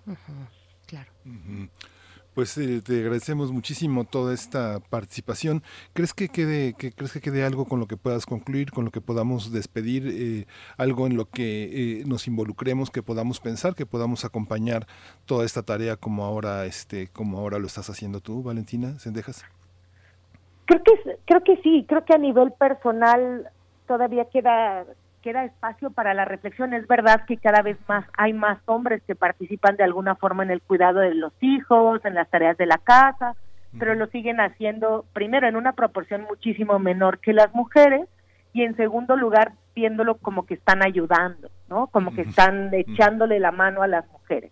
Entonces creo que sí, a pesar de que hay todos estos cambios, sí sigue quedando pendiente la el, cambio de actitud al interior de las familias sobre que el cuidado debe ser una responsabilidad de todos y que compartir el cuidado no es ayudar, sino hacerse responsable por las actividades de cuidado y domésticas. Entonces creo que eso es una responsabilidad social y que ahí todavía tenemos, podemos seguir avanzando mucho. Entonces dejaría, cerraría con eso. Gracias. Y bueno, este momento de pandemia ha dejado muy claro, muy de manifiesto que este trabajo de cuidados se recarga precisamente eh, sobre las mujeres, sobre la población eh, de las mujeres. Así es que, bueno, mucho que trabajar. Te agradecemos y le vamos a dar seguimiento, observar cómo se puede ir implementando este Sistema Nacional de Cuidados. Valentina Sendejas, gracias por estar con nosotros y también nos, nos eh, la sugerencia de acercarse al Instituto de Liderazgo Simón de Beauvoir, con, pues que precisamente tiene análisis interesantes sobre estos temas. Gracias, Valentina. Muchas gracias a ustedes. Que tengan buen día. Muy buen día. Pues qué temas, Berenice, son, eh, son inevitablemente eh, estamos comprometidos todos con eso, ¿no? Nos, nos enoja, nos conmueve, nos compromete. ¿Cómo no? ¿Cómo quedar indiferente frente a estos temas de, de orden legislativo, pero que tocan tanto nuestra historia personal, nuestra vida colectiva, ¿no? Nuestra vida cotidiana, que nos digan por ahí las que nos están escuchando y las que lidiamos todos los días con trabajo, con casa, con cuidados, en fin, sí, nos toca directamente. Vamos a escuchar un poco de música. Esto está a cargo de Jodorowsky, Adán Jodorowsky y Natalia Lafourcade, Vivir con Valores, la canción. Vamos.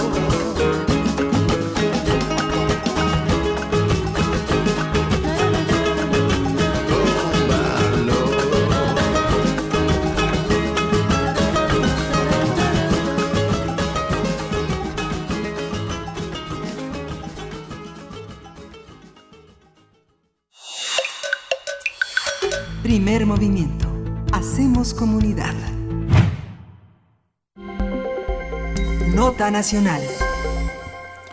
Emilio Cebadúa, exoficial mayor de la Secretaría de Desarrollo Social, la, SEDA, la SEDESOL, y de la Secretaría de Desarrollo Agrario, Territorial y Urbano, la SEDATU, ofreció a la Fiscalía General de la República revelar el papel que tuvo el expresidente Enrique Peña Nieto y su exjefa, su ex amiga también, Rosario Robles, en el presunto desvío de recursos públicos para campañas electorales del PRI, a cambio de convertirse en testigo colaborador. De acuerdo con un medio nacional, Emilio Cebadúa, quien durante años negó las irregularidades, se apegó en días pasados al programa de testigos protegidos de la Fiscalía, a cambio de inmunidad penal. Por ello, prometió pruebas que mostrarían cómo Peña Nieto y Robles orquestaron los desvíos para financiar campañas electorales del PRI. De ser así, el exfuncionario tendría, tendrá que entregar evidencias claras de este presunto conocido como la estafa maestra, una investigación periodística realizada por el portal Animal Político en colaboración con Mexicanos Unidos contra la Corrupción y la Impunidad. En reiteradas ocasiones, la eh, Auditoría Superior documentó cómo las operaciones de simulación de servicios con entidades públicas estatales y empresas fantasma fueron diseñadas y realizadas directamente desde la oficina de Cebadúa y de sus colaboradores más cercanos, quienes les daban a los funcionarios estatales contratos como proveedores fantasma ya listos para firmar. Sí, vamos a conversar sobre las revelaciones que este exfuncionario ofreció para convertirse en testigo protegido en el caso de la estafa maestra.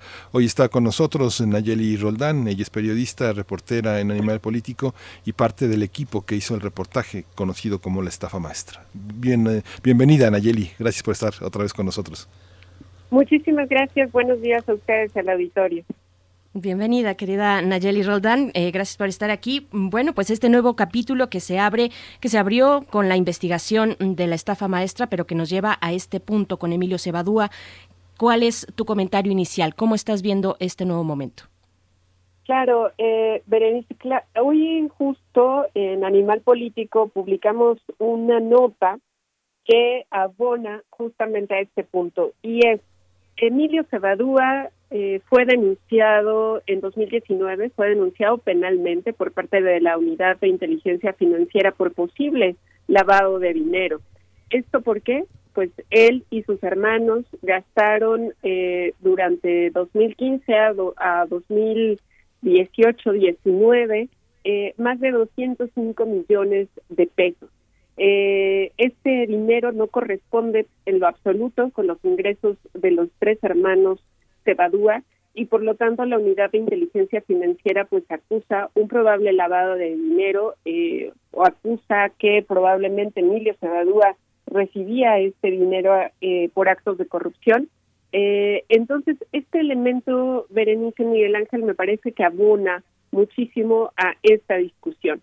Un personaje como Emilio Cebadúa, un exfuncionario como él, pues ahora está buscando justamente el perdón legal a cambio de ofrecer pruebas eh, sobre la estafa maestra. Sin embargo, estamos hablando de alguien que presumiblemente pues obtuvo eh, este dinero. Estos 205 millones de pesos solamente es lo que investigó la unidad de inteligencia financiera en cuestión de transacciones bancarias. Pero eh, lo que lo que no sabemos es qué otras eh, propiedades o qué otros bienes podría tener eh, Emilio Sabadúa, eh, quien fue oficial mayor tanto en la Sol y en la CEDATU. Eh, ¿Por qué es importante eh, tener esto de contexto? Porque él fue un funcionario o una pieza clave en este esquema, porque la oficialía mayor es un puesto que se encarga de la distribución, aplicación de los recursos públicos de cada dependencia de gobierno. Es decir, eh, sin el aval del área de la oficialía mayor en una dependencia, los recursos públicos simplemente no pueden ser ejecutados. ¿Esto qué significa? Que forzosamente esa, esa área eh, tuvo que dar su aval para la salida de los recursos públicos que se entregaron a través de los convenios con universidades públicas y que luego pues terminaron en empresas fantasmas. Ahí Nayeli, ese, el puesto que ejerció Emilio Cebadúa, digamos que quienes eh, tuvieron oportunidad de conocerlo lo, lo, lo, describen como un hombre con una enorme comprensión sobre lo que se tiene que hacer, sobre los obstáculos administrativos que tanto ha señalado el presidente que detienen. Eh, el presidente ha dicho mover a este elefante para que los candados que frenaron a algunas personas se, puedan abrir y, que, y que fluya todo.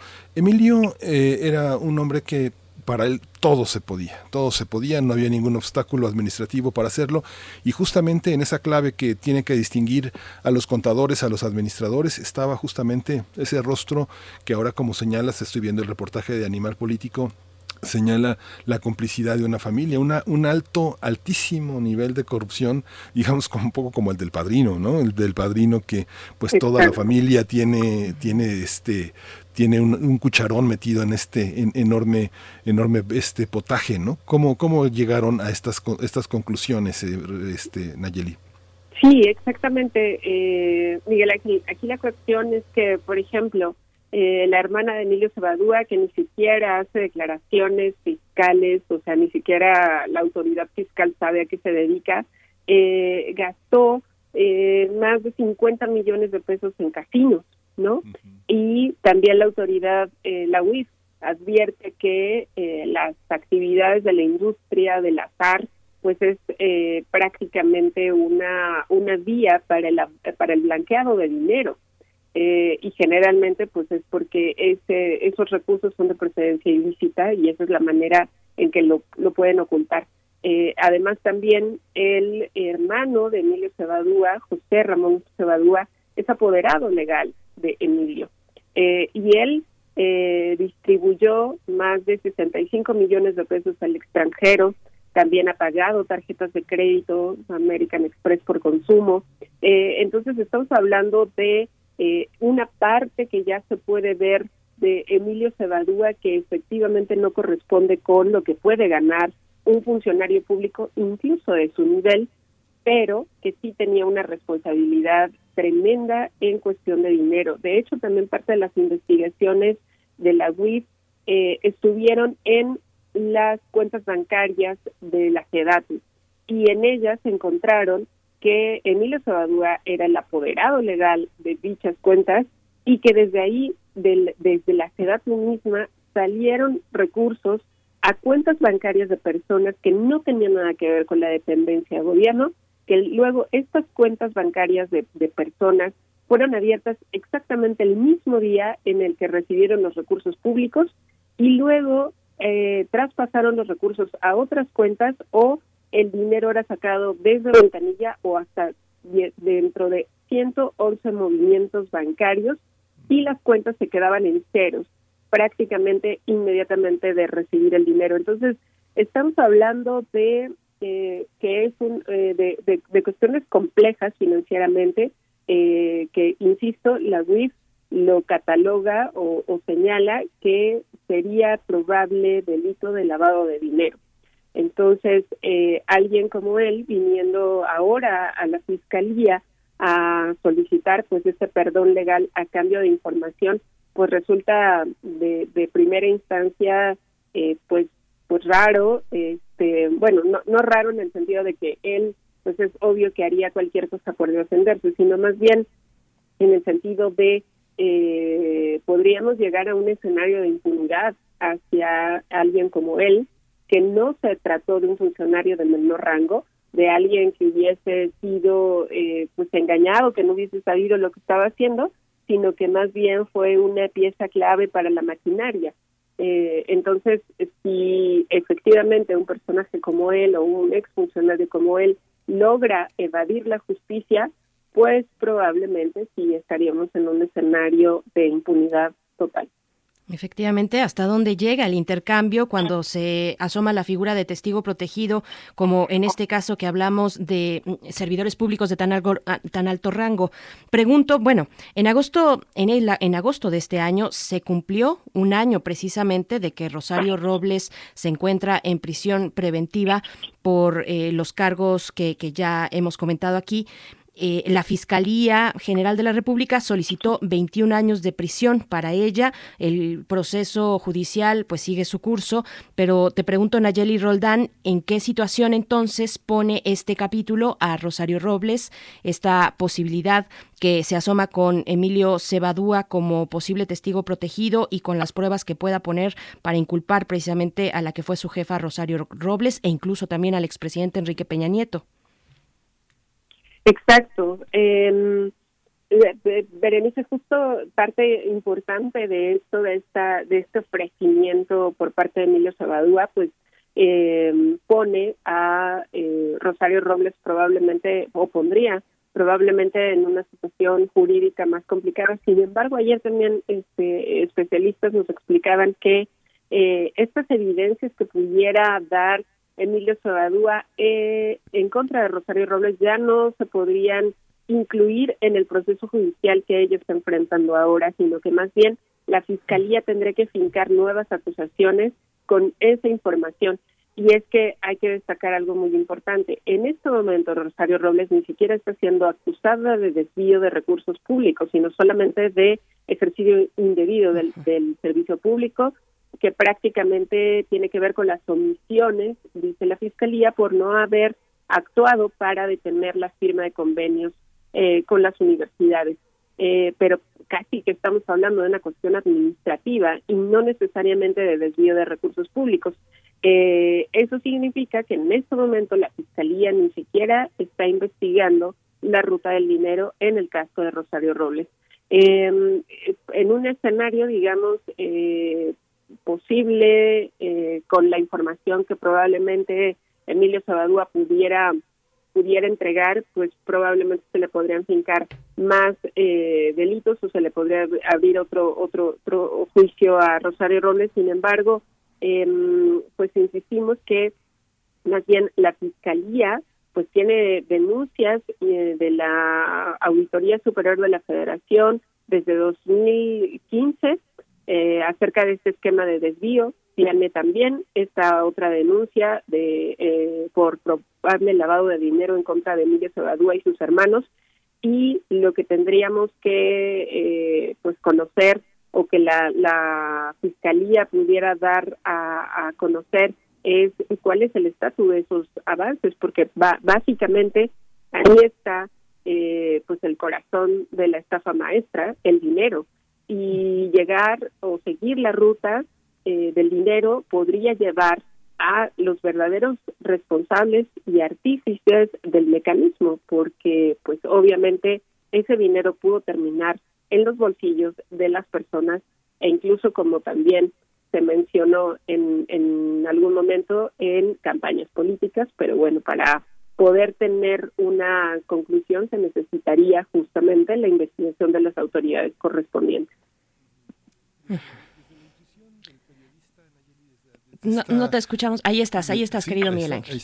Sí, desde la intuición del periodista Nayeli, ¿cómo se ve, cómo se ve esta declaración de Rosario Robles de no voy a delatar a nadie cuando una de sus personas de más confianza desde la Secretaría de Gobierno en 1997-98, Emilio era pues su brazo derecho, el coordinador administrativo de la Secretaría de Gobierno que después se dejó para ser el oficial mayor, este puesto que había dejado este Porfirio Barbosa en, en el momento en el que Cuauhtémoc Cárdenas se lanzó por, a contender por la presidencia y que Rosario se empoderó de tal manera en la que los gastos de comunicación fueron, fueron enormes, digamos como los que, los que ahora se le reprochan a Peña Nieto, ¿no? Este, ¿Cómo entenderlo desde el punto de vista periodístico? ¿Sospechas de Rosario Robles en esta, este, esténse todos tranquilos, no los voy a delatar o cómo lo ves? Sí, la verdad es que la actitud de, Rosario Robles es, eh, pues, no sé si llamarlo increíble o asombroso por lo menos porque ella pues está en prisión preventiva. Eh, es la única persona que por este esquema digamos eh, se encuentra en prisión. El resto pues la han librado o es más ni siquiera han abierto procesos judiciales en la en su contra. O sea estamos hablando que la estafa no solamente es la Sol sino fueron 11 dependencias de gobierno ocho universidades públicas más de 7 mil millones de pesos eh, y nadie, eh, o no sabemos por lo menos, que la fiscalía hubiese eh, hecho algún, algún o estuviera siguiendo algún proceso judicial en contra de los ex secretarios de Estado este, que también estuvieron involucrados. y entonces, pues la actitud de Rosario de no voy a decir nada, este, incluso la carta justo que publicó hace 15 días, pues advertía un poco que mm, había quien sí podía hacerlo con tal de inculparla. Eh, digo, la verdad es que no no podría emitir una opinión más allá de esto, este, porque pues no ni siquiera este eh, la única comunicación que hay con Rosario Robles pues son estas cartas que da a conocer a través de sus redes sociales y de sus abogados, eh, pero pero bueno, pues no, conocemos realmente las razones por las que hace esto, pero bueno, también estamos viendo quién sí eh, podría hacerlo y nuestro mismo nuestro punto eh, a insistir es eh, exactamente el mismo. Este caso no tendría o no debería por qué terminar en impunidad y que solamente una persona esté recluida en la cárcel, sino más bien se tendría que investigar todo el sistema de corrupción y las autoridades judiciales pues tienen todas las atribuciones y mecanismos a su alcance para lograrlo. Nayeli Roldán, bueno, el presidente Andrés Manuel López Obrador sugiere que esta posible colaboración que todavía está por verse como testigo protegido de Emilio Cebadúa con la Fiscalía eh, pueda llevar a la recuperación mm, del dinero, que finalmente también es uno de los elementos importantes. ¿Tú crees que esto pueda ocurrir? Te lo pregunto ya como un comentario final y, por supuesto, invitando a la audiencia a que se acerque a este mm, reportaje que recientemente publicaron el día de hoy, 5 de noviembre, tanto tú, Nayeli Roldán, como Arturo Ángel, nuestro colega eh, que tienen en el portal de Animal Político, pero el dinero, ¿crees que hay posibilidad? Pues eh, habría posibilidad si realmente se sigue eh, la ruta por esa, la investigación por esa ruta, perdón. hay, hay, hay manera este, de seguirle la pista a las cuestiones financieras y, por supuesto, en dónde pudo haber terminado ese dinero y si conocemos en dónde terminó, pues es probable que se pudiera recuperar y me parece que ese tendría que ser la meta, porque se trata de recursos públicos que son nuestros, que son de todos y que eh, pues parece que te sale muy barato simplemente desviarlo y este y sin ninguna consecuencia. Entonces, eh, pues sí, tendrían tendrían habría posibilidad de que de que se logre la recuperación, pues sí, pero necesitamos primero la investigación de la Fiscalía. Pues muchísimas gracias, Nayeli Roldán, siempre tan dispuesta, siempre tan generosa con tus comentarios y con la presencia aquí en primer movimiento, reportera, reportera muy dedicada. Se dice eh, de ordinario reportera estrella de Animal Político. Muchas gracias, Nayeli Roldán. Muchísimas gracias a ustedes. Buen día. Gracias. Hasta pronto. Hasta pronto, Nayeli Roldán, periodista y reportera de Animal Político. Animal Político que, que bueno, junto con eh, otros eh, proyectos periodísticos importantes que nos han dado precisamente investigaciones como esta, pues este eh, requieren requieren de momento también ayuda, ayuda de sus lectores, de sus lectoras, así es que bueno, hay que apoyar estas posibilidades em, porque finalmente es apoyar la, a la prensa, el ejercicio periodístico que nos acompaña para narrar la cotidianidad. Hay mm, también lo bueno y lo malo dentro del periodismo, pero creo que por lo menos la estafa maestra ha dejado en claro que Animal Político pues tiene ese olfato periodístico necesario en, en un país como este, que ha tenido un pasado de corrupción tan importante. Pues bueno, mm, son las 8 con 59 minutos de la mañana. Nos estamos despidiendo ya de la radio Nicolaita hasta el día de mañana, que mañana ya es viernes, ya es viernes, ya se, se, se necesita, bueno, no sé si ustedes, eh, nosotros estuvimos trabajando el lunes, para muchos fue un día de descanso, pero algunos ya pedimos un poquito el fin de semana. Mañana viernes nos encontramos con ustedes allá en Morelia a través del 104.3. De nuevo recordar que nuestra aplicación eh, tiene, está en este momento pues en una eh, evaluación técnica, está en mantenimiento, así es que se pueden acercar de manera digital al portal www.radio.unam.mx, también varias plataformas eh, privadas mandan nuestra señal. así es que bueno, no dejen de escucharnos. Nos encontramos mañana Radio Nicolaita. Vamos a hacer el corte de la hora. Seguimos aquí en Radio UNAM en primer movimiento.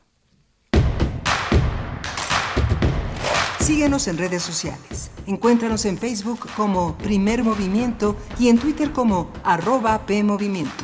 Hagamos comunidad.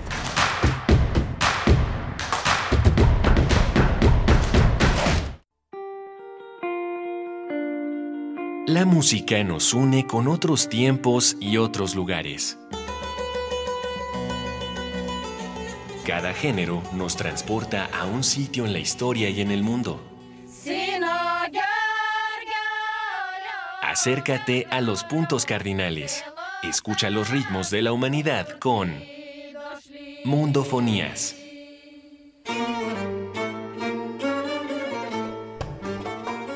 Araceli Tzigane y Juan Antonio Vázquez recorren el planeta todos los sábados a las 18 horas por el 96.1 de FM. Toda la música es un viaje. Radio UNAM, Experiencia Sonora. México, tú no estás solo. Estamos aquí Gente que te quiere ver fuerte y libre, con gobiernos que generan empleos y oportunidades. Gente que tiene visión y está preparada. Gente que mira hacia adelante y ve un México moderno e innovador. Sin importar si eres de izquierda o de derecha. Gente que gobierna para todos. Somos Acción Nacional y te invitamos a que juntos construyamos ese nuevo México. Únete al cambio, hacia el futuro. PAN, Acción por México. Tengo 17 años, mi mamá falleció de cáncer. Ese vacío que dejó ella al irse me hundió, es lo que me tiene aquí. Me fui empezando a juntar con malas amistades y me dejé que, que me envolvieran y dije, pues va, la probé y me gustó y de ahí me agarré. Marihuana y tabaco son lo que... mi consumo crónico. Se fueron mis ganas de vivir. Me causó mucho sentimiento que me dijo mi abuela, yo no quería esto para ti. El mundo de las drogas no es un lugar feliz. Busca la línea de la vida, 800-911-2000. Dijeron que el video mataría a la estrella de radio. Pero no fue así. Tenemos casi 23.000 audios disponibles en nuestro podcast.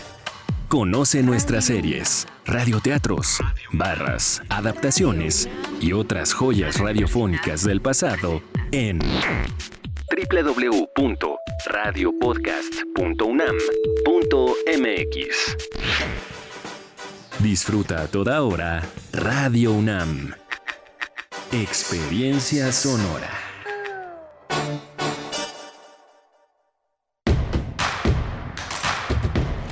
Encuentra la música de primer movimiento día a día en el Spotify de Radio UNAM y agréganos a tus favoritos.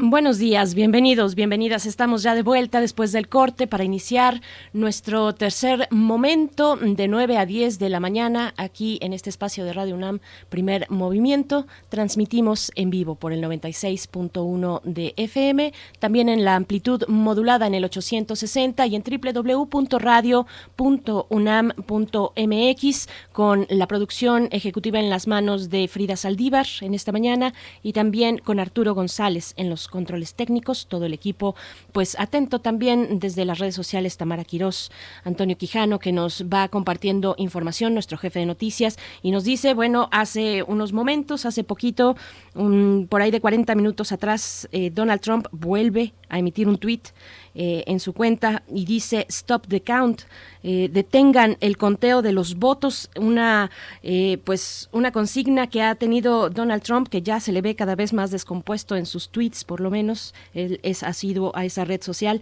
más descompuesto y ha insistido en esto, detengan el conteo desde ya la madrugada del día de ayer. Bueno, es que mucho ha pasado, el tiempo se cuenta distinto cuando hay un momento importante como el que estamos viendo en los Estados Unidos, pero bueno, esta consigna que continúa Stop the Count eh, hace 51 minutos tuitea eh, Donald Trump. Miguel Ángel Quemain, ¿cómo estás? Hola Berenice, pues sí, continúa, continúa con esta reflexión porque sí es, eh, sí ha sido como uno de los, no, no es, no es uno de los temas hoy entre nuestros analistas. Ayer tuvimos a María del Rocío Méndez hablando sobre, sobre el tema. tuvimos al doctor Roberto Ay, se me fue el apellido. Cepeda, sí, Roberto Cepeda. Sí, Roberto Cepeda, el doctor Roberto Cepeda, que ha estado muchísimas veces con nosotros, eh, perdón por este lapsus, pero eh, eh, analizando la situación compleja de los Estados Unidos y bueno, es todavía no se resuelve y se va a resolver de mala manera al parecer, como nos lo anunció Lorenzo Meyer por la actitud de Donald Trump, ¿no? Así es, no, no te disculpes porque además uno, uno aquí gestiona una cantidad de datos, de nombres, de referencias que, que, bueno, es un privilegio, no es queja para nada, pero no hay tampoco de qué disculparse porque sí, a veces y al aire agarrar este algunas eh, cuestiones, pues sí es complicado, pero, pero bueno, ahí está, sigue la jornada electoral todavía, todavía no se anuncia oficialmente nada para nadie, pero bueno, mm, Biden va muy cerca, eh, vamos, eh, bueno, pasando a otros temas, también vamos a tener en la mesa del día de hoy, mesa de mundos posibles con el doctor Alberto Betancourt, profesor de la Facultad de Filosofía y Letras de la UNAM, el tema de Bolivia, Bolivia también, que acaba de atravesar un proceso electoral importante. Bolivia, la, perdón, la restauración de la democracia y otras hazañas de la nación clandestina es lo que propone para esta mañana el doctor Alberto Betancourt Miguel Ángel. Sí, vamos a, vamos a tener este tema que ha sido eh, un, todo un proceso muy enriquecedor para entender cómo eh, un, un, proceso electoral eh, con fallas, un proceso electoral que, en el que Evo Morales pues no, no, no tuvo la solvencia suficiente para, para afrontar, llevó a todo este círculo que finalmente regresa, regresa al mismo Evo Morales y su proyecto de gobierno tan rico, tan democrático, tan lleno de, inclusión de grupos siempre marginales. Y es una lección histórica de trabajar con la verdad, de trabajar de cara a la sociedad, de no perder de vista que el poder es algo transitorio y si se tiene es justamente para administrarlo en favor de los que, de los que tienen el riesgo de no, de no ser beneficiados por, por, todo el trabajo que se ha hecho históricamente en un país como Bolivia tan marcado por la desigualdad. ¿no? Por supuesto. Pues bueno, antes de pasar a la poesía necesaria, eh, damos este comunicado también que comparte la Facultad de Ciencias y que ya desde el día de ayer, eh, de ayer, precisamente yo me enteré el día de ayer, pues está eh, esta información en, en redes sociales porque se busca ayuda para localizar a uno de nuestros compañeros de la UNAM, de la licenciatura de Biología. Se trata de Daniel Salvatore Martínez González Salvatore Martínez González, eh, bueno, que mm, desapareció. Él no ha sido, bueno, eh, está en, en búsqueda su familia y nos comparten un número telefónico por si alguien tiene la oportunidad de ayudar en esta búsqueda. Voy a dar los números y también decir que en nuestras redes sociales estará ahí la fotografía de nuestro compañero, bueno, este desplegado oficial de la Fiscalía de la Ciudad de México para que puedan reconocer su rostro y si alguno tiene o alguien tiene alguna información, bueno, acercarse a estos números telefónicos. Es el 55 53 45 50 80 o también en el 55 53 45 50 82. Hay que colaborar para ayudar a eh, la familia de nuestro compañero Daniel Martínez González pues a regresar salvo, sano a su casa. Es el mejor deseo que tenemos para su familia y amigos. Así es que bueno, después de este eh, anuncio Miguel Ángel importante, necesario para nuestra comunidad, pues nos vamos con la poesía. Sí, vámonos con la poesía. Primer movimiento. Hacemos comunidad. Es hora de poesía necesaria. Hoy vamos a, vamos a tener eh, uno de los libros eh, que ha editado Enrique Flores, que estuvo esta mañana con nosotros para hablar de este gran proyecto de etnopoéticas Adugo Viri. Este libro es un libro, es un libro doble que han hecho dos eh, sabios, Kenneth Rexroth y Francis Densmore, que ha sido traducido por Patricia Gola, publicados en distintos momentos en los Estados Unidos, forma parte ahora de la, de la, de la UNAM y justamente el poema que vamos a leer se llama Cantos Mide, forma parte de los cantos amerindios. Lo vamos a acompañar con música de este proyecto de Malinali que se llama Brujas, es parte de un, de un sello independiente que se llama Tonantzin Producciones y bueno, esto es eh, el texto de este, de este poema, que además es una muy bella edición, está en línea, se puede descargar, se puede leer también en línea y se llama Cantos Mide, es eh, el siguiente, es una edición bilingüe además. Dice, en forma de pájaro aparece. La tierra tiembla cuando estoy a punto de entrar. El corazón zozobra cuando estoy a punto de entrar a la casa del espíritu. El ruido de aguas que fluyen viene hacia mi casa. Aquí y allá se levantarán de las aguas. Mis hermanos mide las nutrias. Hermosa como una estrella que cuelga del cielo es nuestra morada mide. ¿Qué me estás diciendo? Soy escogido como las rosas y hermoso como ellas. El sonido se está apagando. Tiene cinco sonidos. Libre. El sonido se está apagando. Tiene cinco sonidos.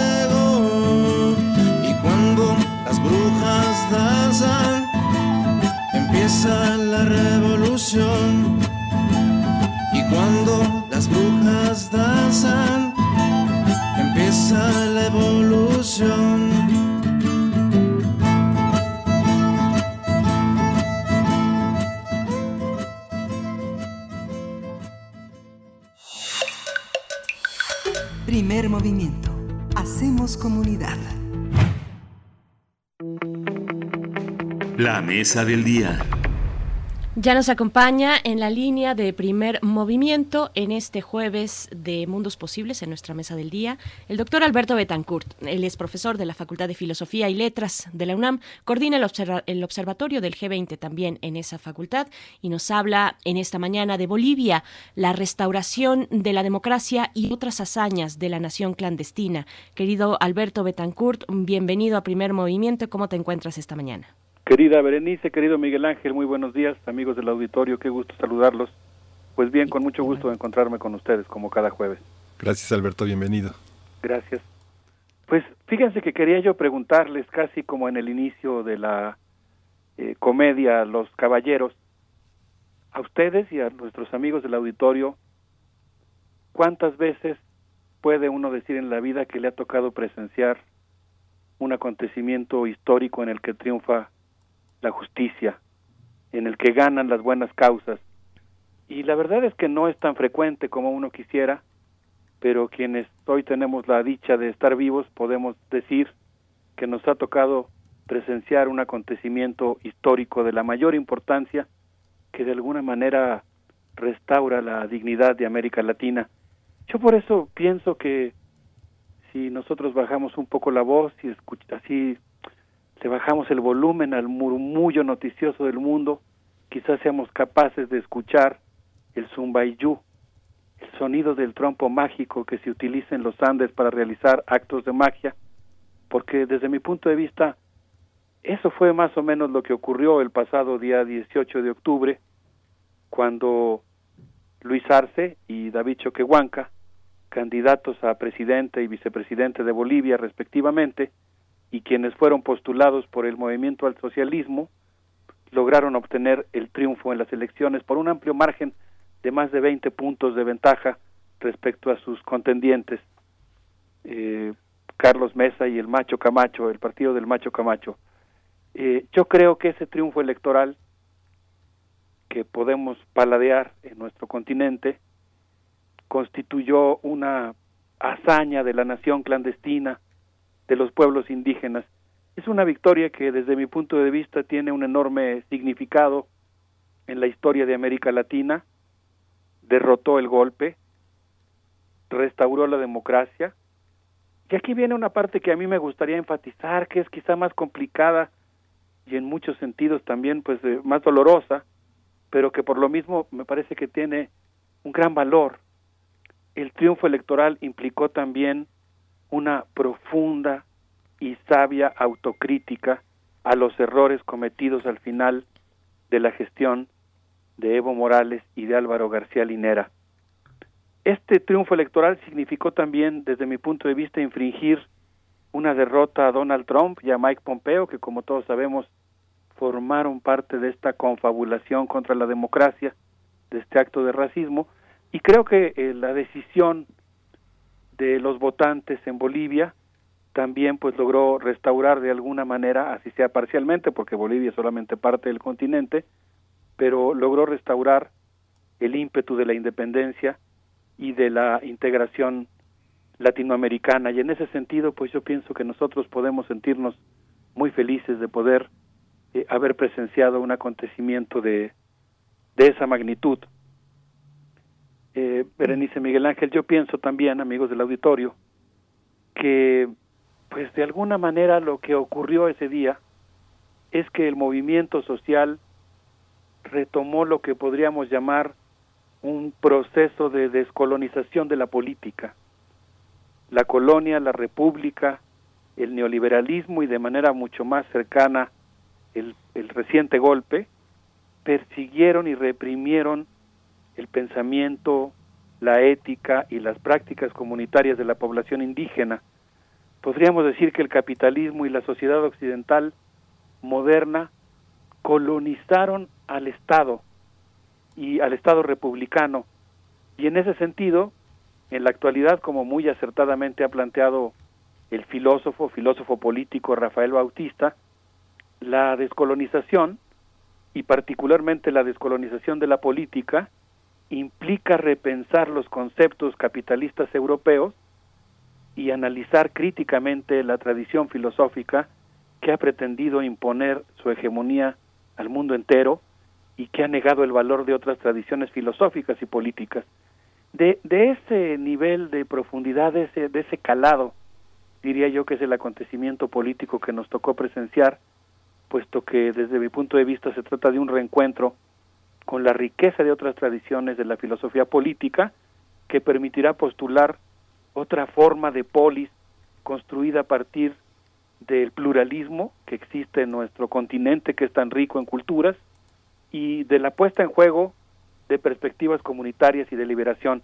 En ese sentido, pues pienso que es muy importante pues disfrutar de este triunfo y también pues seguirlo, observarlo con atención porque está desde luego eh, envuelto en muchos retos y en muchas acechanzas, Berenice y Miguel Ángel. Sí, sí, sí, muy interesante.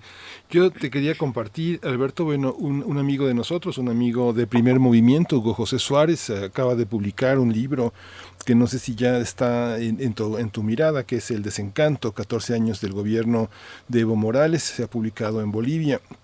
Es un libro que recoge distintos momentos de este trayecto y que llega hasta la polémica que hubo entre Enrique Krause y Martí Batres cuando una izquierda mexicana cierra filas en torno a Evo Morales.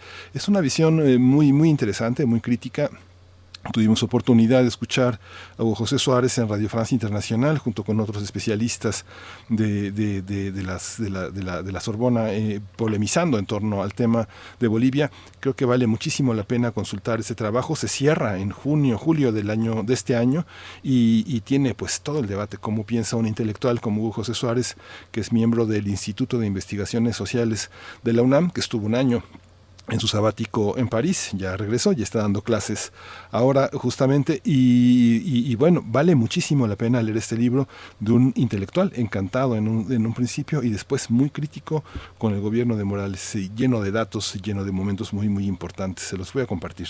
Muchas gracias Miguel Ángel, te agradezco mucho la recomendación. No conozco todavía el texto, pero por supuesto me voy a asomar más con esta presentación que le haces y justamente a mí me gustaría resaltar, no, desconozco, insisto, cuál es el, enfoque del libro, lo, voy a, buscar, por supuesto.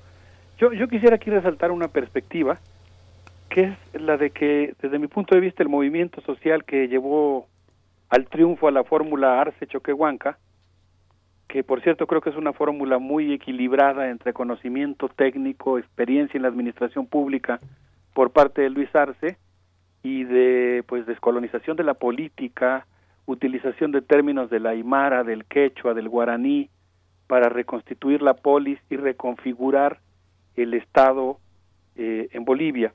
Esta fórmula creo yo que logró el triunfo en buena medida a partir justamente de un movimiento de autocrítica y de recuperación de los valores originales que habían llevado al movimiento al socialismo y esto es muy importante, no solo a Evo Morales, sino al movimiento al socialismo al poder. El golpe se dio en un contexto de un proceso de debilitamiento del gobierno de Evo Morales.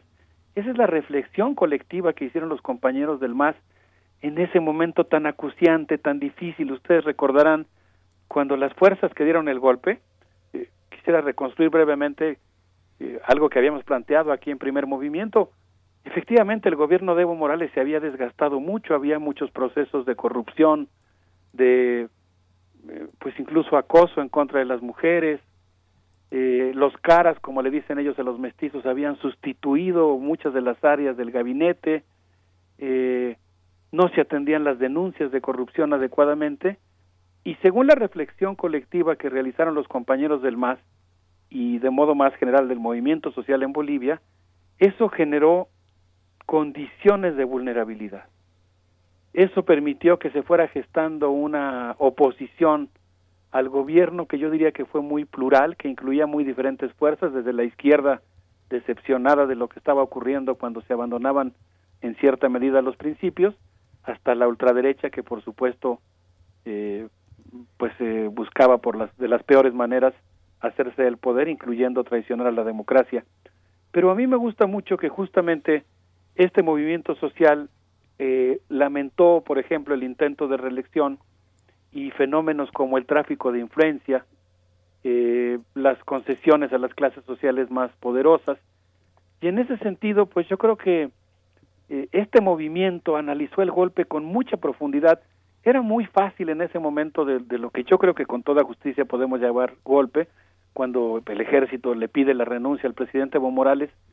Era, era muy fácil, creo yo, caer en una postura en la que debido a la falta de, ética, al irracionalismo, a la intolerancia, a esta actitud de extirpación de idolatrías que adoptó el gobierno de facto, pues echarle toda la culpa de lo que había ocurrido.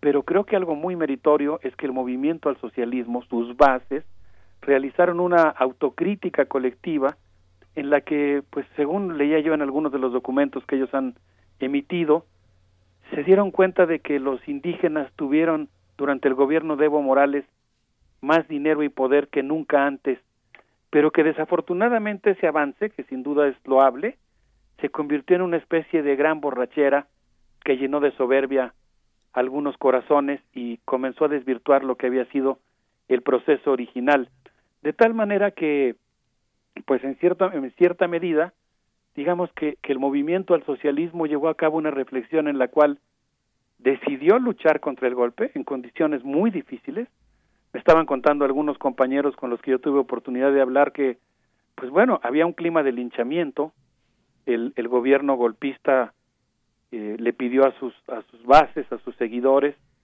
que hicieran listas negras de personas en cada uno de los municipios, eh, estuvieron haciendo vigilancia y hostigamiento a las publicaciones que uno hacía en redes. Ustedes eh, recordarán que nosotros dimos cuenta aquí en primer movimiento de que muchos de nuestros amigos y colegas con los que tenemos proyectos de colaboración académica entre la UNAM y las distintas universidades de Bolivia, nos pidieron que no mencionáramos sus nombres porque había un acoso en las redes. Como sabemos, quemaron las casas de alcaldes y de gobernadores. Eh, bueno, eh, hicieron realmente verdaderas eh, atrocidades. Y en ese, en ese contexto estaban las asambleas campesinas, indígenas, las reuniones obreras sindicales deliberando qué es lo que ocurría y sobrevolaban los helicópteros, los helicópteros militares. En algunas ocasiones los drones de espionaje bajaban eh, casi a la altura de la superficie para estar vigilando y, monitoreando a las personas que estaban ahí. Y yo creo que en esas condiciones tan difíciles tiene un enorme mérito que los compañeros hayan hecho una eh, valoración de lo que ocurría y hayan podido hacer simultáneamente, habían tomado simultáneamente la decisión de combatir al gobierno golpista, pero también de hacer una revisión de las de los aspectos, de las conductas en las que se había ido desvirtuando en cierta medida, con diferentes grados de intensidad en cada ámbito, el proceso original.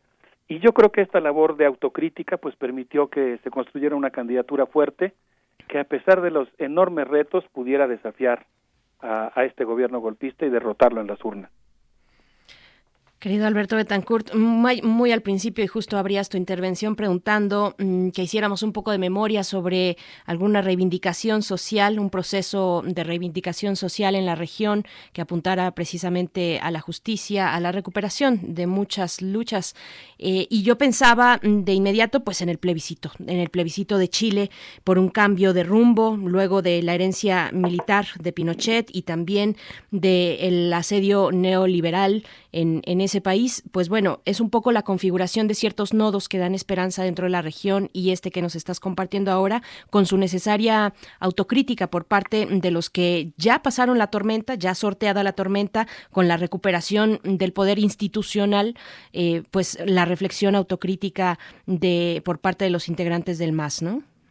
Sí, tienes así que, que sensibilidad eh, manifiestas ahora, Berenice, por supuesto que lo que ocurrió en Chile se incluye desde luego entre esos grandes acontecimientos históricos que uno puede decir que le tocó presenciar en la vida, que nos toca vivir como contemporáneos y que desde luego pues eh, alientan mucho por la por la eh, demostración de que es posible realizar este tipo de proezas y de hazañas colectivas.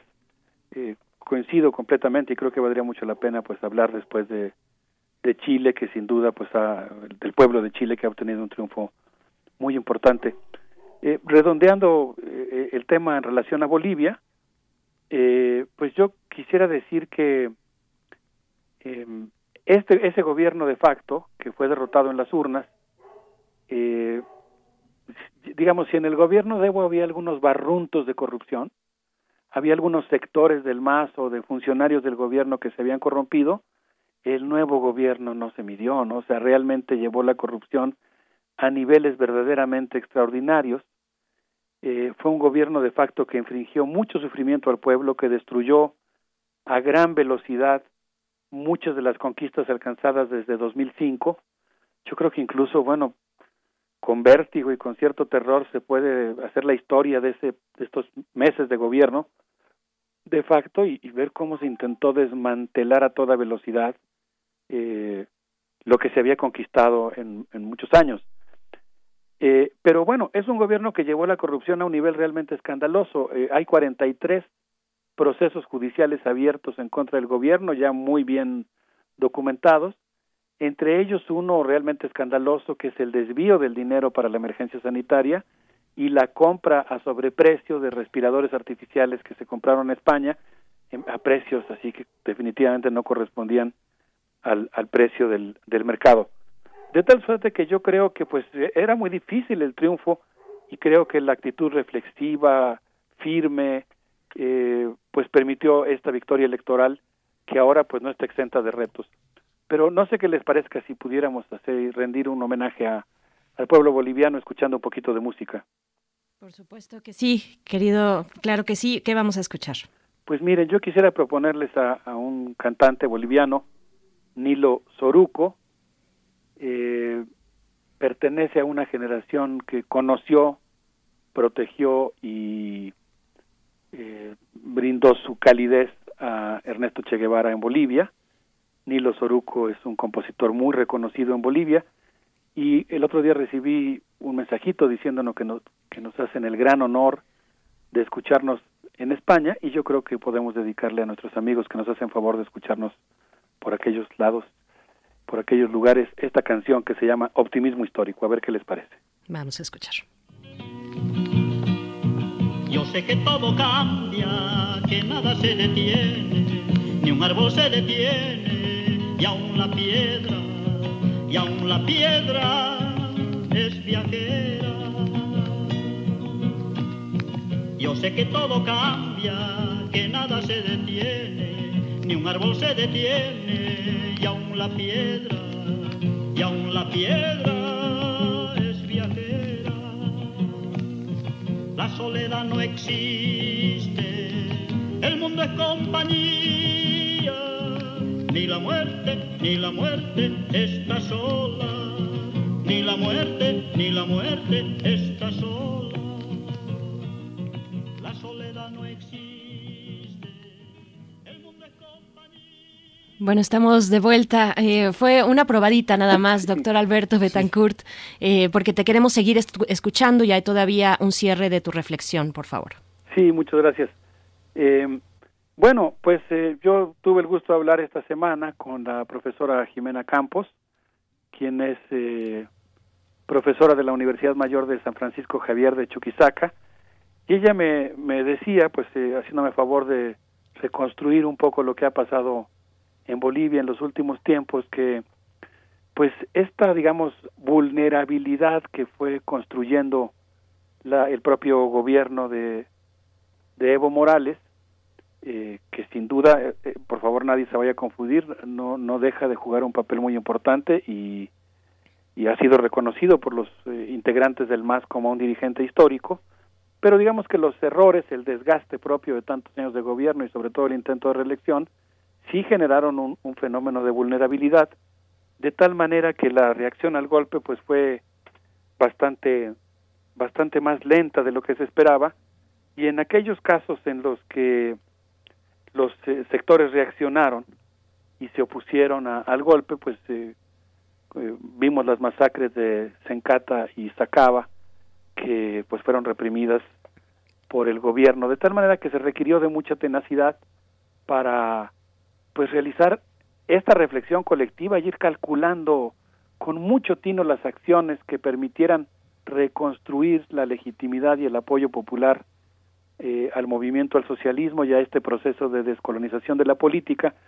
Y una de las decisiones que tomó el movimiento sin rupturas estridentes, sin condenas, sin anatemas, yo diría incluso sin decisión, fue plantear que uno de los fenómenos que tenían que ponerse en juego en las candidaturas en la administración pública era pues un proceso digamos de rectificación, de autocrítica y por otro lado de renovación de las élites y de renovación de los cuadros, vamos a decirlo así, de circulación de las élites. Y yo creo que eso es lo que estamos viendo actualmente y pienso que ahora pues el camino no, no es fácil, sin lugar a dudas, el camino a la democracia está lleno de acechanzas y de tentaciones. A mí me gustó mucho un artículo de Orieta Hernández Bermúdez, que se llama El Camino a la Recuperación de la Democracia en Bolivia es un campo minado, fue publicado en la revista América Latina en Movimiento y pues eh, coincide con la opinión que yo he expresado aquí en el sentido de que el pueblo boliviano realizó una hazaña, pues puso fin a 11 meses de un gobierno de facto mediante una afluencia masiva a las urnas en la que el 51, el 55.1% votó por el movimiento al socialismo, pero el, eh, aquí la, la nota señala que los obstáculos fueron numerosos, se incluye, por ejemplo, estas descabelladas acusaciones de terrorismo contra Evo Morales, la postergación en tres ocasiones de las elecciones, las listas negras contra los militantes del MAS, eh, las golpizas a alcaldes y la represión militar contra varias eh, marchas civiles y, y pacíficas. De tal manera que pues eh, el camino fue muy difícil, pero seguirá siéndolo en el futuro. Eh, aquí la nota señala, yo la estoy reseñando, que por ejemplo el día 26 de octubre después de las elecciones, ocurrieron dos, dos hechos de signo político opuesto. En primer lugar, eh, como parte de la ofensiva conservadora y la negativa a reconocer el triunfo electoral del movimiento al socialismo, 700 mujeres, mayoritariamente mestizas y de clase media, se arrodillaron afuera de la octava división del ejército de Santa Cruz y pues se pidieron rezando que por favor el ejército impidiera que tomara posesión el gobierno recientemente electo. Un, un acto pues muy peligroso no que, que apelaba con formas aparentemente religiosas pues a un acto de intolerancia y de pues derrocamiento de la de la democracia. Digamos que rogaron a Dios que los militares establecieran una junta militar para impedir al socialismo.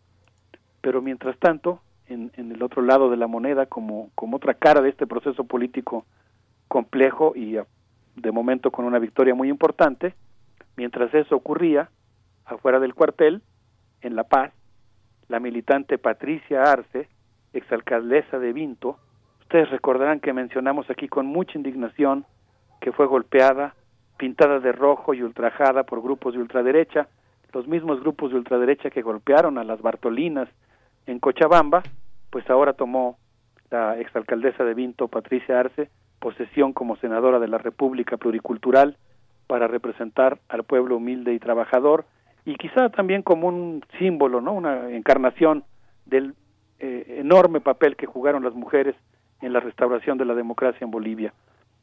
Así que pues como puede verse, pues hay muchas cosas que observar y muchas cosas que celebrar en este proceso. Sí, sí, Alberto, eh, gran, gran versión la que ofreces. Eh, ya te, te, mandé la versión de El desencanto, este libro de Hugo José Suárez, uno de nuestros eh, grandes investigadores. Está editado en Bolivia, la editorial es 3600 y bueno, los niveles de corrupción de Evo pues son iguales a los de Añez, en verdad, son iguales. Es difícil entender que no hubo golpe, que es constitucional el tránsito que, que se hizo en Bolivia y bueno, de los 30 muertos del año pasado, cuatro son responsabilidad de Evo, ¿no? Eran contrarios. Se pregunta mucha gente si hay que callarlos, olvidarlos o solo valen los muertos que hizo Añez. Es es algo que, que seguiremos eh, indagando. No hay que olvidar el fraude que hizo eh, el año pasado, son tres comisiones internacionales y cuatro informes nacionales que lo muestran. Hay que entender, hay que entender cómo, cómo se ha desempeñado también este lado de la moneda, ¿no? Bueno, yo, yo creo que como ocurre con los acontecimientos históricos, pues es eh, muy saludable que existan diferentes versiones, sí. distintas interpretaciones. Yo quise ahora dar cuenta de una con la que simpatizo, que es esta, digamos, reflexión autocrítica que ha realizado el propio movimiento social en Bolivia, que no está cerrando los ojos, que está decidiendo abrir los ojos, hacerse cargo. Digamos, yo diría que lo que distingue esta postura que yo estoy, por un lado, describiendo y simpatizando con ella el día de hoy, es una postura que es autocrítica y que es responsable, ¿no? Y que cuando uno es responsable, pues quiere decir que no, no se vale de cerrar los ojos, sí. pero al mismo tiempo, pues yo creo que, que es correcta esta postura, digamos, profunda, de no solo desencantarse cuando algo está mal, también indignarse y reencantarse, ¿no? Cumplir con esta obligación de optimismo histórico. Quisiera cerrar diciendo que pues, quisiera evocar aquí un trabajo de Luis Antesana en un artículo que publicó que se llama Dos conceptos de la obra de René Zabaleta, en la que este gran sociólogo boliviano habla del desfase que existía entre el Estado y la sociedad civil, una reducción histórica oligárquica, señorial, ciega y ajena a las cualidades sociales reales de la sociedad boliviana. Y pues René Zabaleta da cuenta de que en 1952 las impolutas hordas de los que no se lavan, como decían los de la élite boliviana, entraron en la historia cantando siempre. Lo volvieron a hacer en 2005 y yo volvería a decir con todas las contradicciones y complejidades del caso que lo volvieron a hacer en 2020 y tenemos la fortuna de haberlo presenciado y pues eso, por lo menos desde mi punto de vista, nos permite escuchar el zumbido del trompo mágico que es tan sutil como las alas del tábano. Muchas gracias, querido Alberto Betancourt. Nos, bueno, sí, por supuesto, una conversación eh, que tiene tantos ángulos, eh, que, finalmente se trata de una nación diversa, de una nación que, que exige y que ha por muchas formas y, y, momentos exigido justicia para la diversidad cultural y para muchas otras cuestiones, temas ambientales, por supuesto. ojalá sigamos con esta conversación. Nos vamos a despedir con algo de música. Sí, sí, Berenice, sí, yo eh, creo que, eso es lo importante, ¿no? Que, que haya una actitud en la que todos aceptemos el pluralismo, pues incluso de las interpretaciones de los acontecimientos. El problema de la quema de la huipala y de pues la intolerancia, pues era justamente que estaba negando esta pluralidad social y política en Bolivia. Les quisiera proponer que nos despidamos escuchando Nación Equeco con esto que se llama Guaranía para celebrar que nos ha tocado presenciar un triunfo popular en América Latina un abrazo para Berenice, Miguel Ángel, un abrazo también a nuestros amigos del auditorio. Vamos, vamos a escuchar. Gracias, doctor.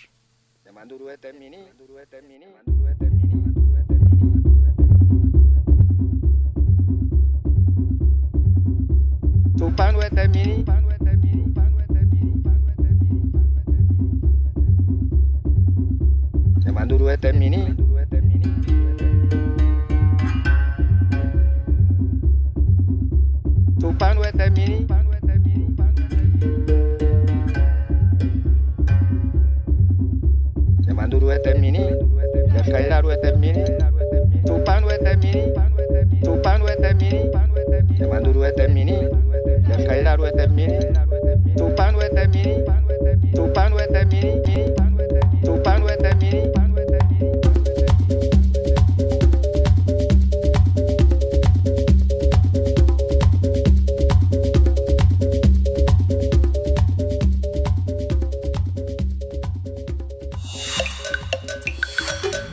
Movimiento.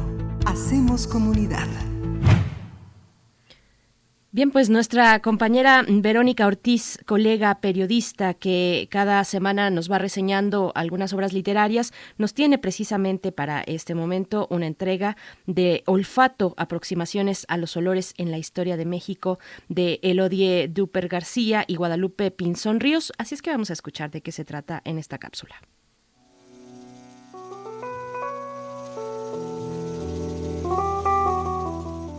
Muy buenos días a todas, a todos los seguidores de este querido espacio Primer Movimiento. También a todo el equipo que lo hace posible. Les cuento que mientras he estado revisando la enorme producción de obras que publica el Fondo de Cultura Económica, en esta ocasión de historia, di con una joya publicada este año. Se llama De olfato, aproximaciones a los olores en la historia de México coordinada por dos doctoras en historia, maestras e investigadoras mexicanas, Elodie Dupey García y Guadalupe Pinzón Ríos. El libro revisa los olores desde los mayas prehispánicos, pasando por la colonia, el higienismo, así se llama, que propuso la ducha diaria a finales del siglo XIX y cierra con una revisión de los olores y la publicidad de 1920 a 1950. Históricamente, los habitantes del territorio que hoy conocemos como México han registrado y presentado el testimonio de su experiencia con los olores de su entorno. Desde los primeros cronistas hasta el último informe urbanístico sobre el estado de las calles de la capital, por ejemplo, el sentido del olfato ha ocupado un papel clave en la configuración del imaginario de los mexicanos sobre sí mismos y sobre el espacio que los rodea. La obra que hoy recomiendo recupera la dimensión histórica de la experiencia olfativa de las sociedades humanas que se han desarrollado en nuestro país. Y bueno, arbitrariamente he seleccionado un párrafo que a continuación comparto con ustedes.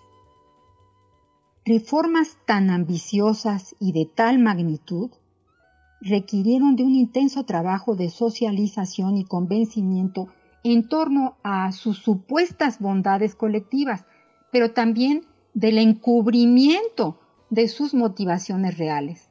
Así, la desecación del valle fue defendida como la gran solución de la que dependía no solo la futura salud de la capital y sus habitantes, sino también la dignidad del progreso a que había llegado la nación y sin decirlo, la dignidad del prócer y de las oligarquías alucinadas con ese progreso y dueñas del mismo.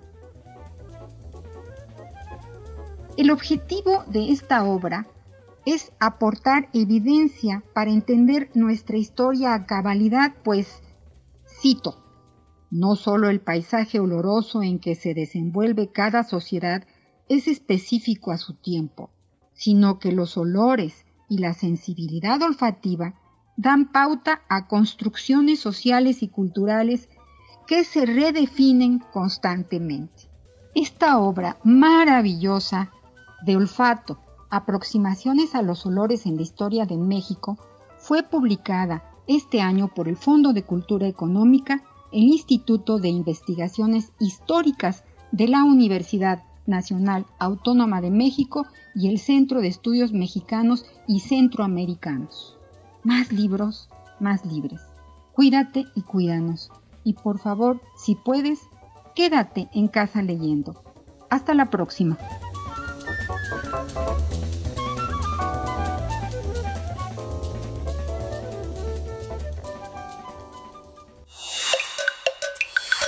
Primer movimiento.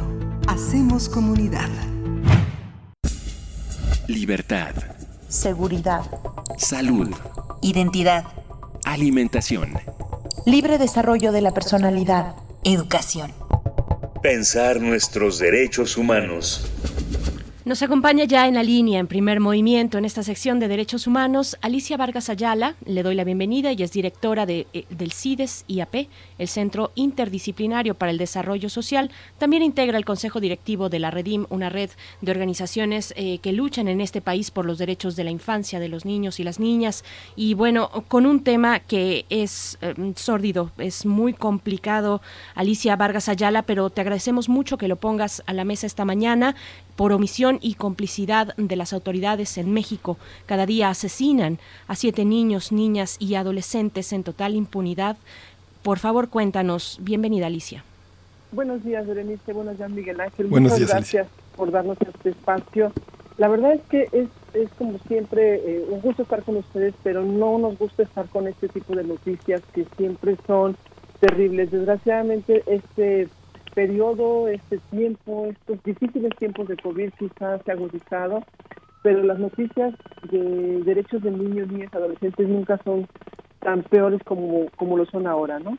Efectivamente, a propósito de los, de lo- los sucesos que han venido este, marcando eh, trágicamente esta semana, empezamos con un comunicado que se hizo desde Redim, justamente aprovechando eh, la festividad del Día de los Muertos y por supuesto relevando con ello lo que ha venido sucediendo con los niños, niñas y adolescentes en nuestro país. Y gravemente nos encontramos con estas cifras que nos revelan un estado de indefensión y de vulnerabilidad de muchos niños, niñas y adolescentes en nuestro país. Eh, la cifra de siete eh, niñas, niños y adolescentes que están asesinados diariamente y siete más que son desaparecidos diariamente resultan de datos oficiales que nos proporcionan las autoridades de nuestro país y que de enero a septiembre revelan que este año han muerto 1.777 niñas, niños y adolescentes. Eh, es decir, estamos hablando generalmente de muertes que son de- eh, direccionadas por adultos hacia niños en contextos de violencia, a veces en contextos de eh, violencia extrema como crimen organizado, y donde el feminicidio infantil se ha incrementado en este periodo prácticamente un 14%. Una de cada diez víctimas son niñas, niños y adolescentes. En nuestro país, desgraciadamente, eh, siempre tenemos que volverlo a repetir, es como una obsesión, pero no encontramos otra explicación, sino es que eh, la grave crisis de derechos humanos se originó precisamente a partir de esta eh, guerra contra el narcotráfico que inició con el expresidente Felipe Calderón en el 2006, donde hay un extrema, eh, un marco de extrema violencia e inseguridad se da un, un, contexto de desapariciones forzadas, ejecuciones extrajudiciales, tortura, niveles críticos de impunidad ante una inadecuada e insuficiente eh, de, acceso a la justicia de las víctimas y familiares. Por lo tanto, decimos que México desde entonces y bajo las nuevas las administraciones posteriores sigue viviendo una crisis de derechos humanos. Hay una generación que padece estas consecuencias de violencia porque esta violencia se incrustó se incrustó en sus entornos comunitarios porque hay víctimas de la orfandad por el asesinato, desaparición y reclutamiento de sus padres o adultos referentes, porque ellos mismos incluso son víctimas que al ser reclutados como halcones por el crimen organizado, logran obtener acá, logran obtener una compensación que puede ser probablemente un juguete, una bicicleta, un pago miserable por su trabajo incluso como halcones o como distribuidores de droga al menudeo.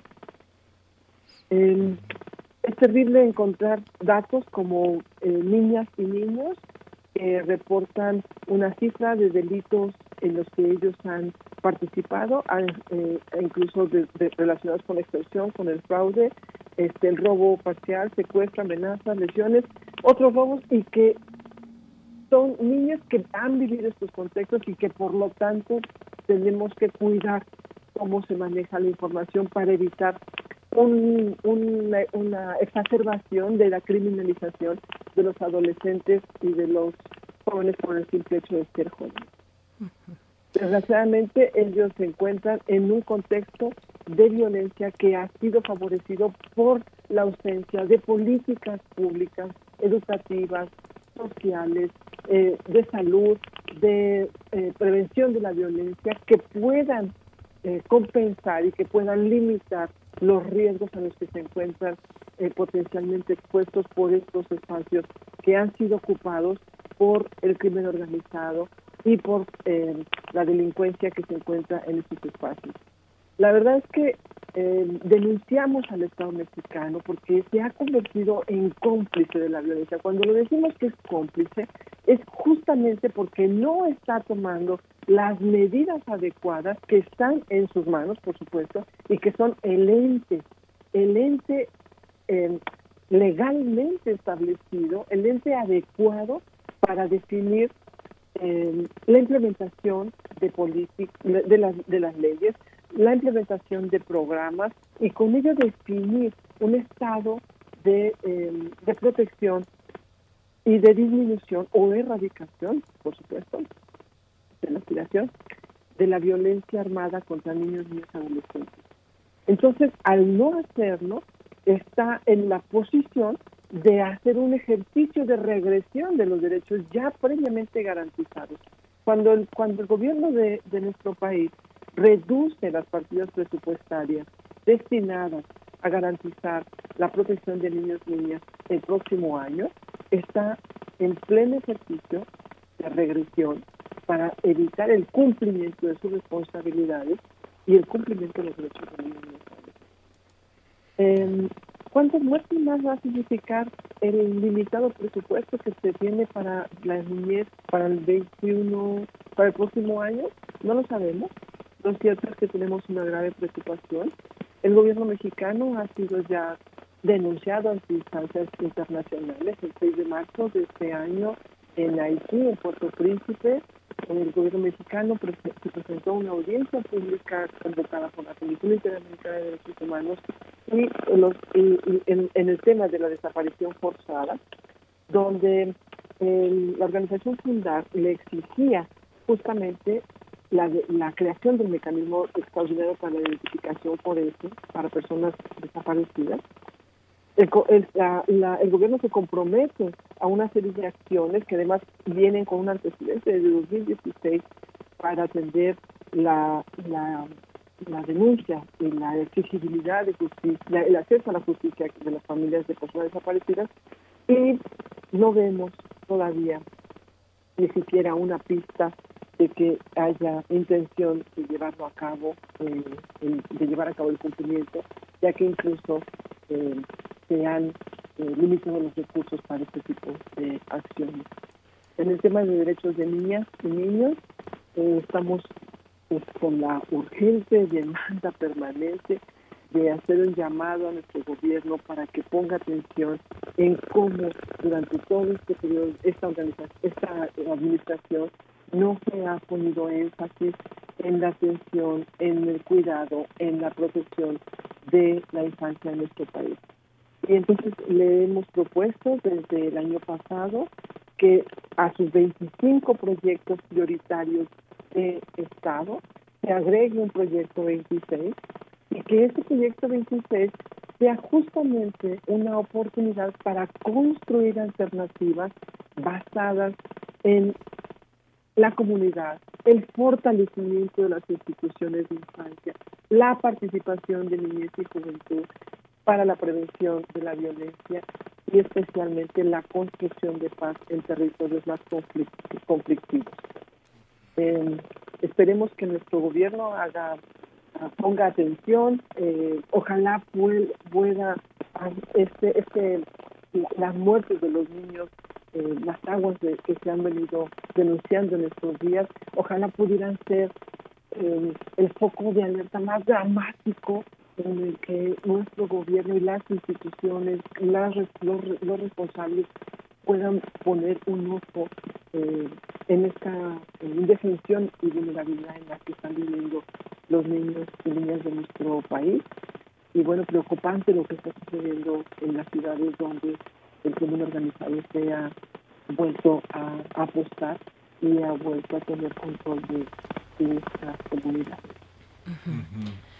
Sí, es tremendo. Fíjate que Alicia, eh, últimamente, eh, ahora el Festival de Cine de Morelia que concluyó el domingo, tuvo una serie de cortos, incluso protagonizados por niños, donde toda esta violencia, donde toda esta protesta se ve ahí todo un conjunto de directores que han tenido la sensibilidad de dar cuenta de esto. Fíjate que por una, por una deformación profesional he estado leyendo, releyendo algunas cosas del norte, de la, del registro de causantes, este extraordinario libro de cuentos de Daniel Sada, este, los cuentos de los viernes de Lautaro, de Jesús Verdea, en todos los libros hay pajaritos desde los años 80, niños encargados de, de, decirle a toda la gente que está en el crimen organizado si llegó el carro, si no llegó el ah, carro, les ofrecen alcohol, les ofrecen dinero, les ofrecen ropa, es, les ofrecen poder, que es algo que también en la adolescencia es muy importante frente a la miseria y a la desigualdad que viven muchas personas en algunas zonas rurales muy, muy inequitativas, Alicia. Así es, así es. Y, y, y y además es una edad muy de alta alta vulneración, ¿no?